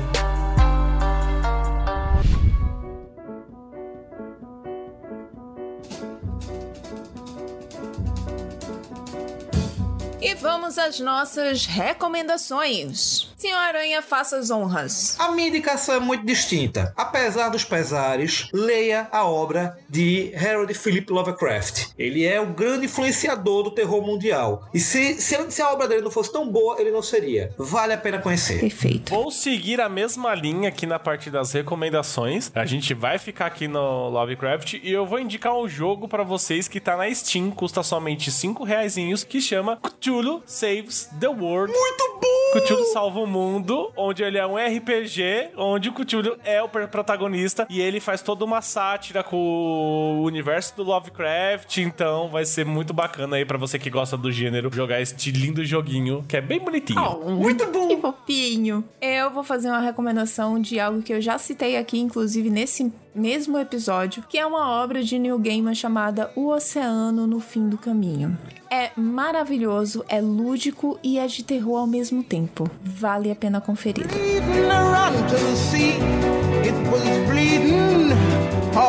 Gente, é chegada a hora de dizer tchau. Muito obrigada por terem ouvido até aqui. Segue a gente lá no Instagram no arroba Catscene Podcast. Se tiver alguma sugestão de pauta, manda pra gente lá no catcinepodcast.gmail.com. E você também pode nos seguir nas nossas redes pessoais. Bruno, por favor, libere o seu arroba. Arroba underline de grande no Twitter e o arroba B de grande na rede pessoal. Isso no Instagram e arroba Casa do Bedi também no Instagram, que é aí o conteúdo das minhas lives que eu faço na Twitch, na twitch.tv barra Casa do Bedi, onde, onde você que já acompanha pode ver as nossas lives lá, que a gente vai fazer sobre conteúdos que não vão vir aqui pro podcast por demandar muito tempo e pra sanidade da nossa editora não ir pro caralho. Obrigada, Bedi. Eu fico tão agradecida com isso. E eu sou a Tia Tami lá no Instagram, no Twitter e agora também lá na Twitch, porque pretendo começar a fazer lives. E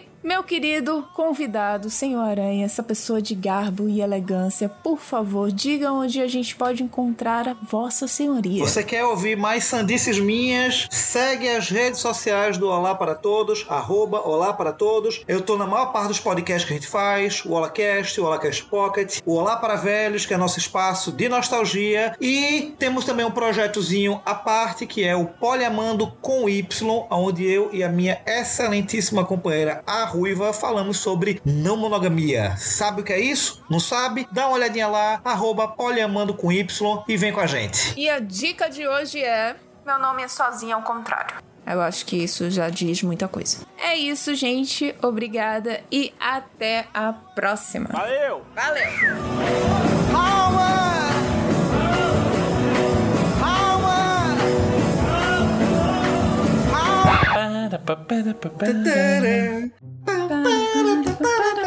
É a tradução, a tradução já tá Tradicional. Vamos lá. Não, vai, conclua. Conclua, que- conclua que eu emendo, vá, desculpa. De literatura. De literatura lá, lá, lá, lá, lá. Não, não, não. vou- Olha, eu vou dizer a você, isso já valeu a gravação pra mim, já valeu estar aqui participando. Juro a você. E, e isso, isso dá uma grandeza muito grande. É o quê? é, é uma grandeza muito grande, né? Descobri um negócio sensacional. A Abby Lee, a Cristina, Ah. ela é uma das paredeiras do Immortal Joe de Mad Max. What? Lembra aquela que fala com cara de doida olhando pro, olhando pro horizonte? É, sim. Eu acho que acabamos, né?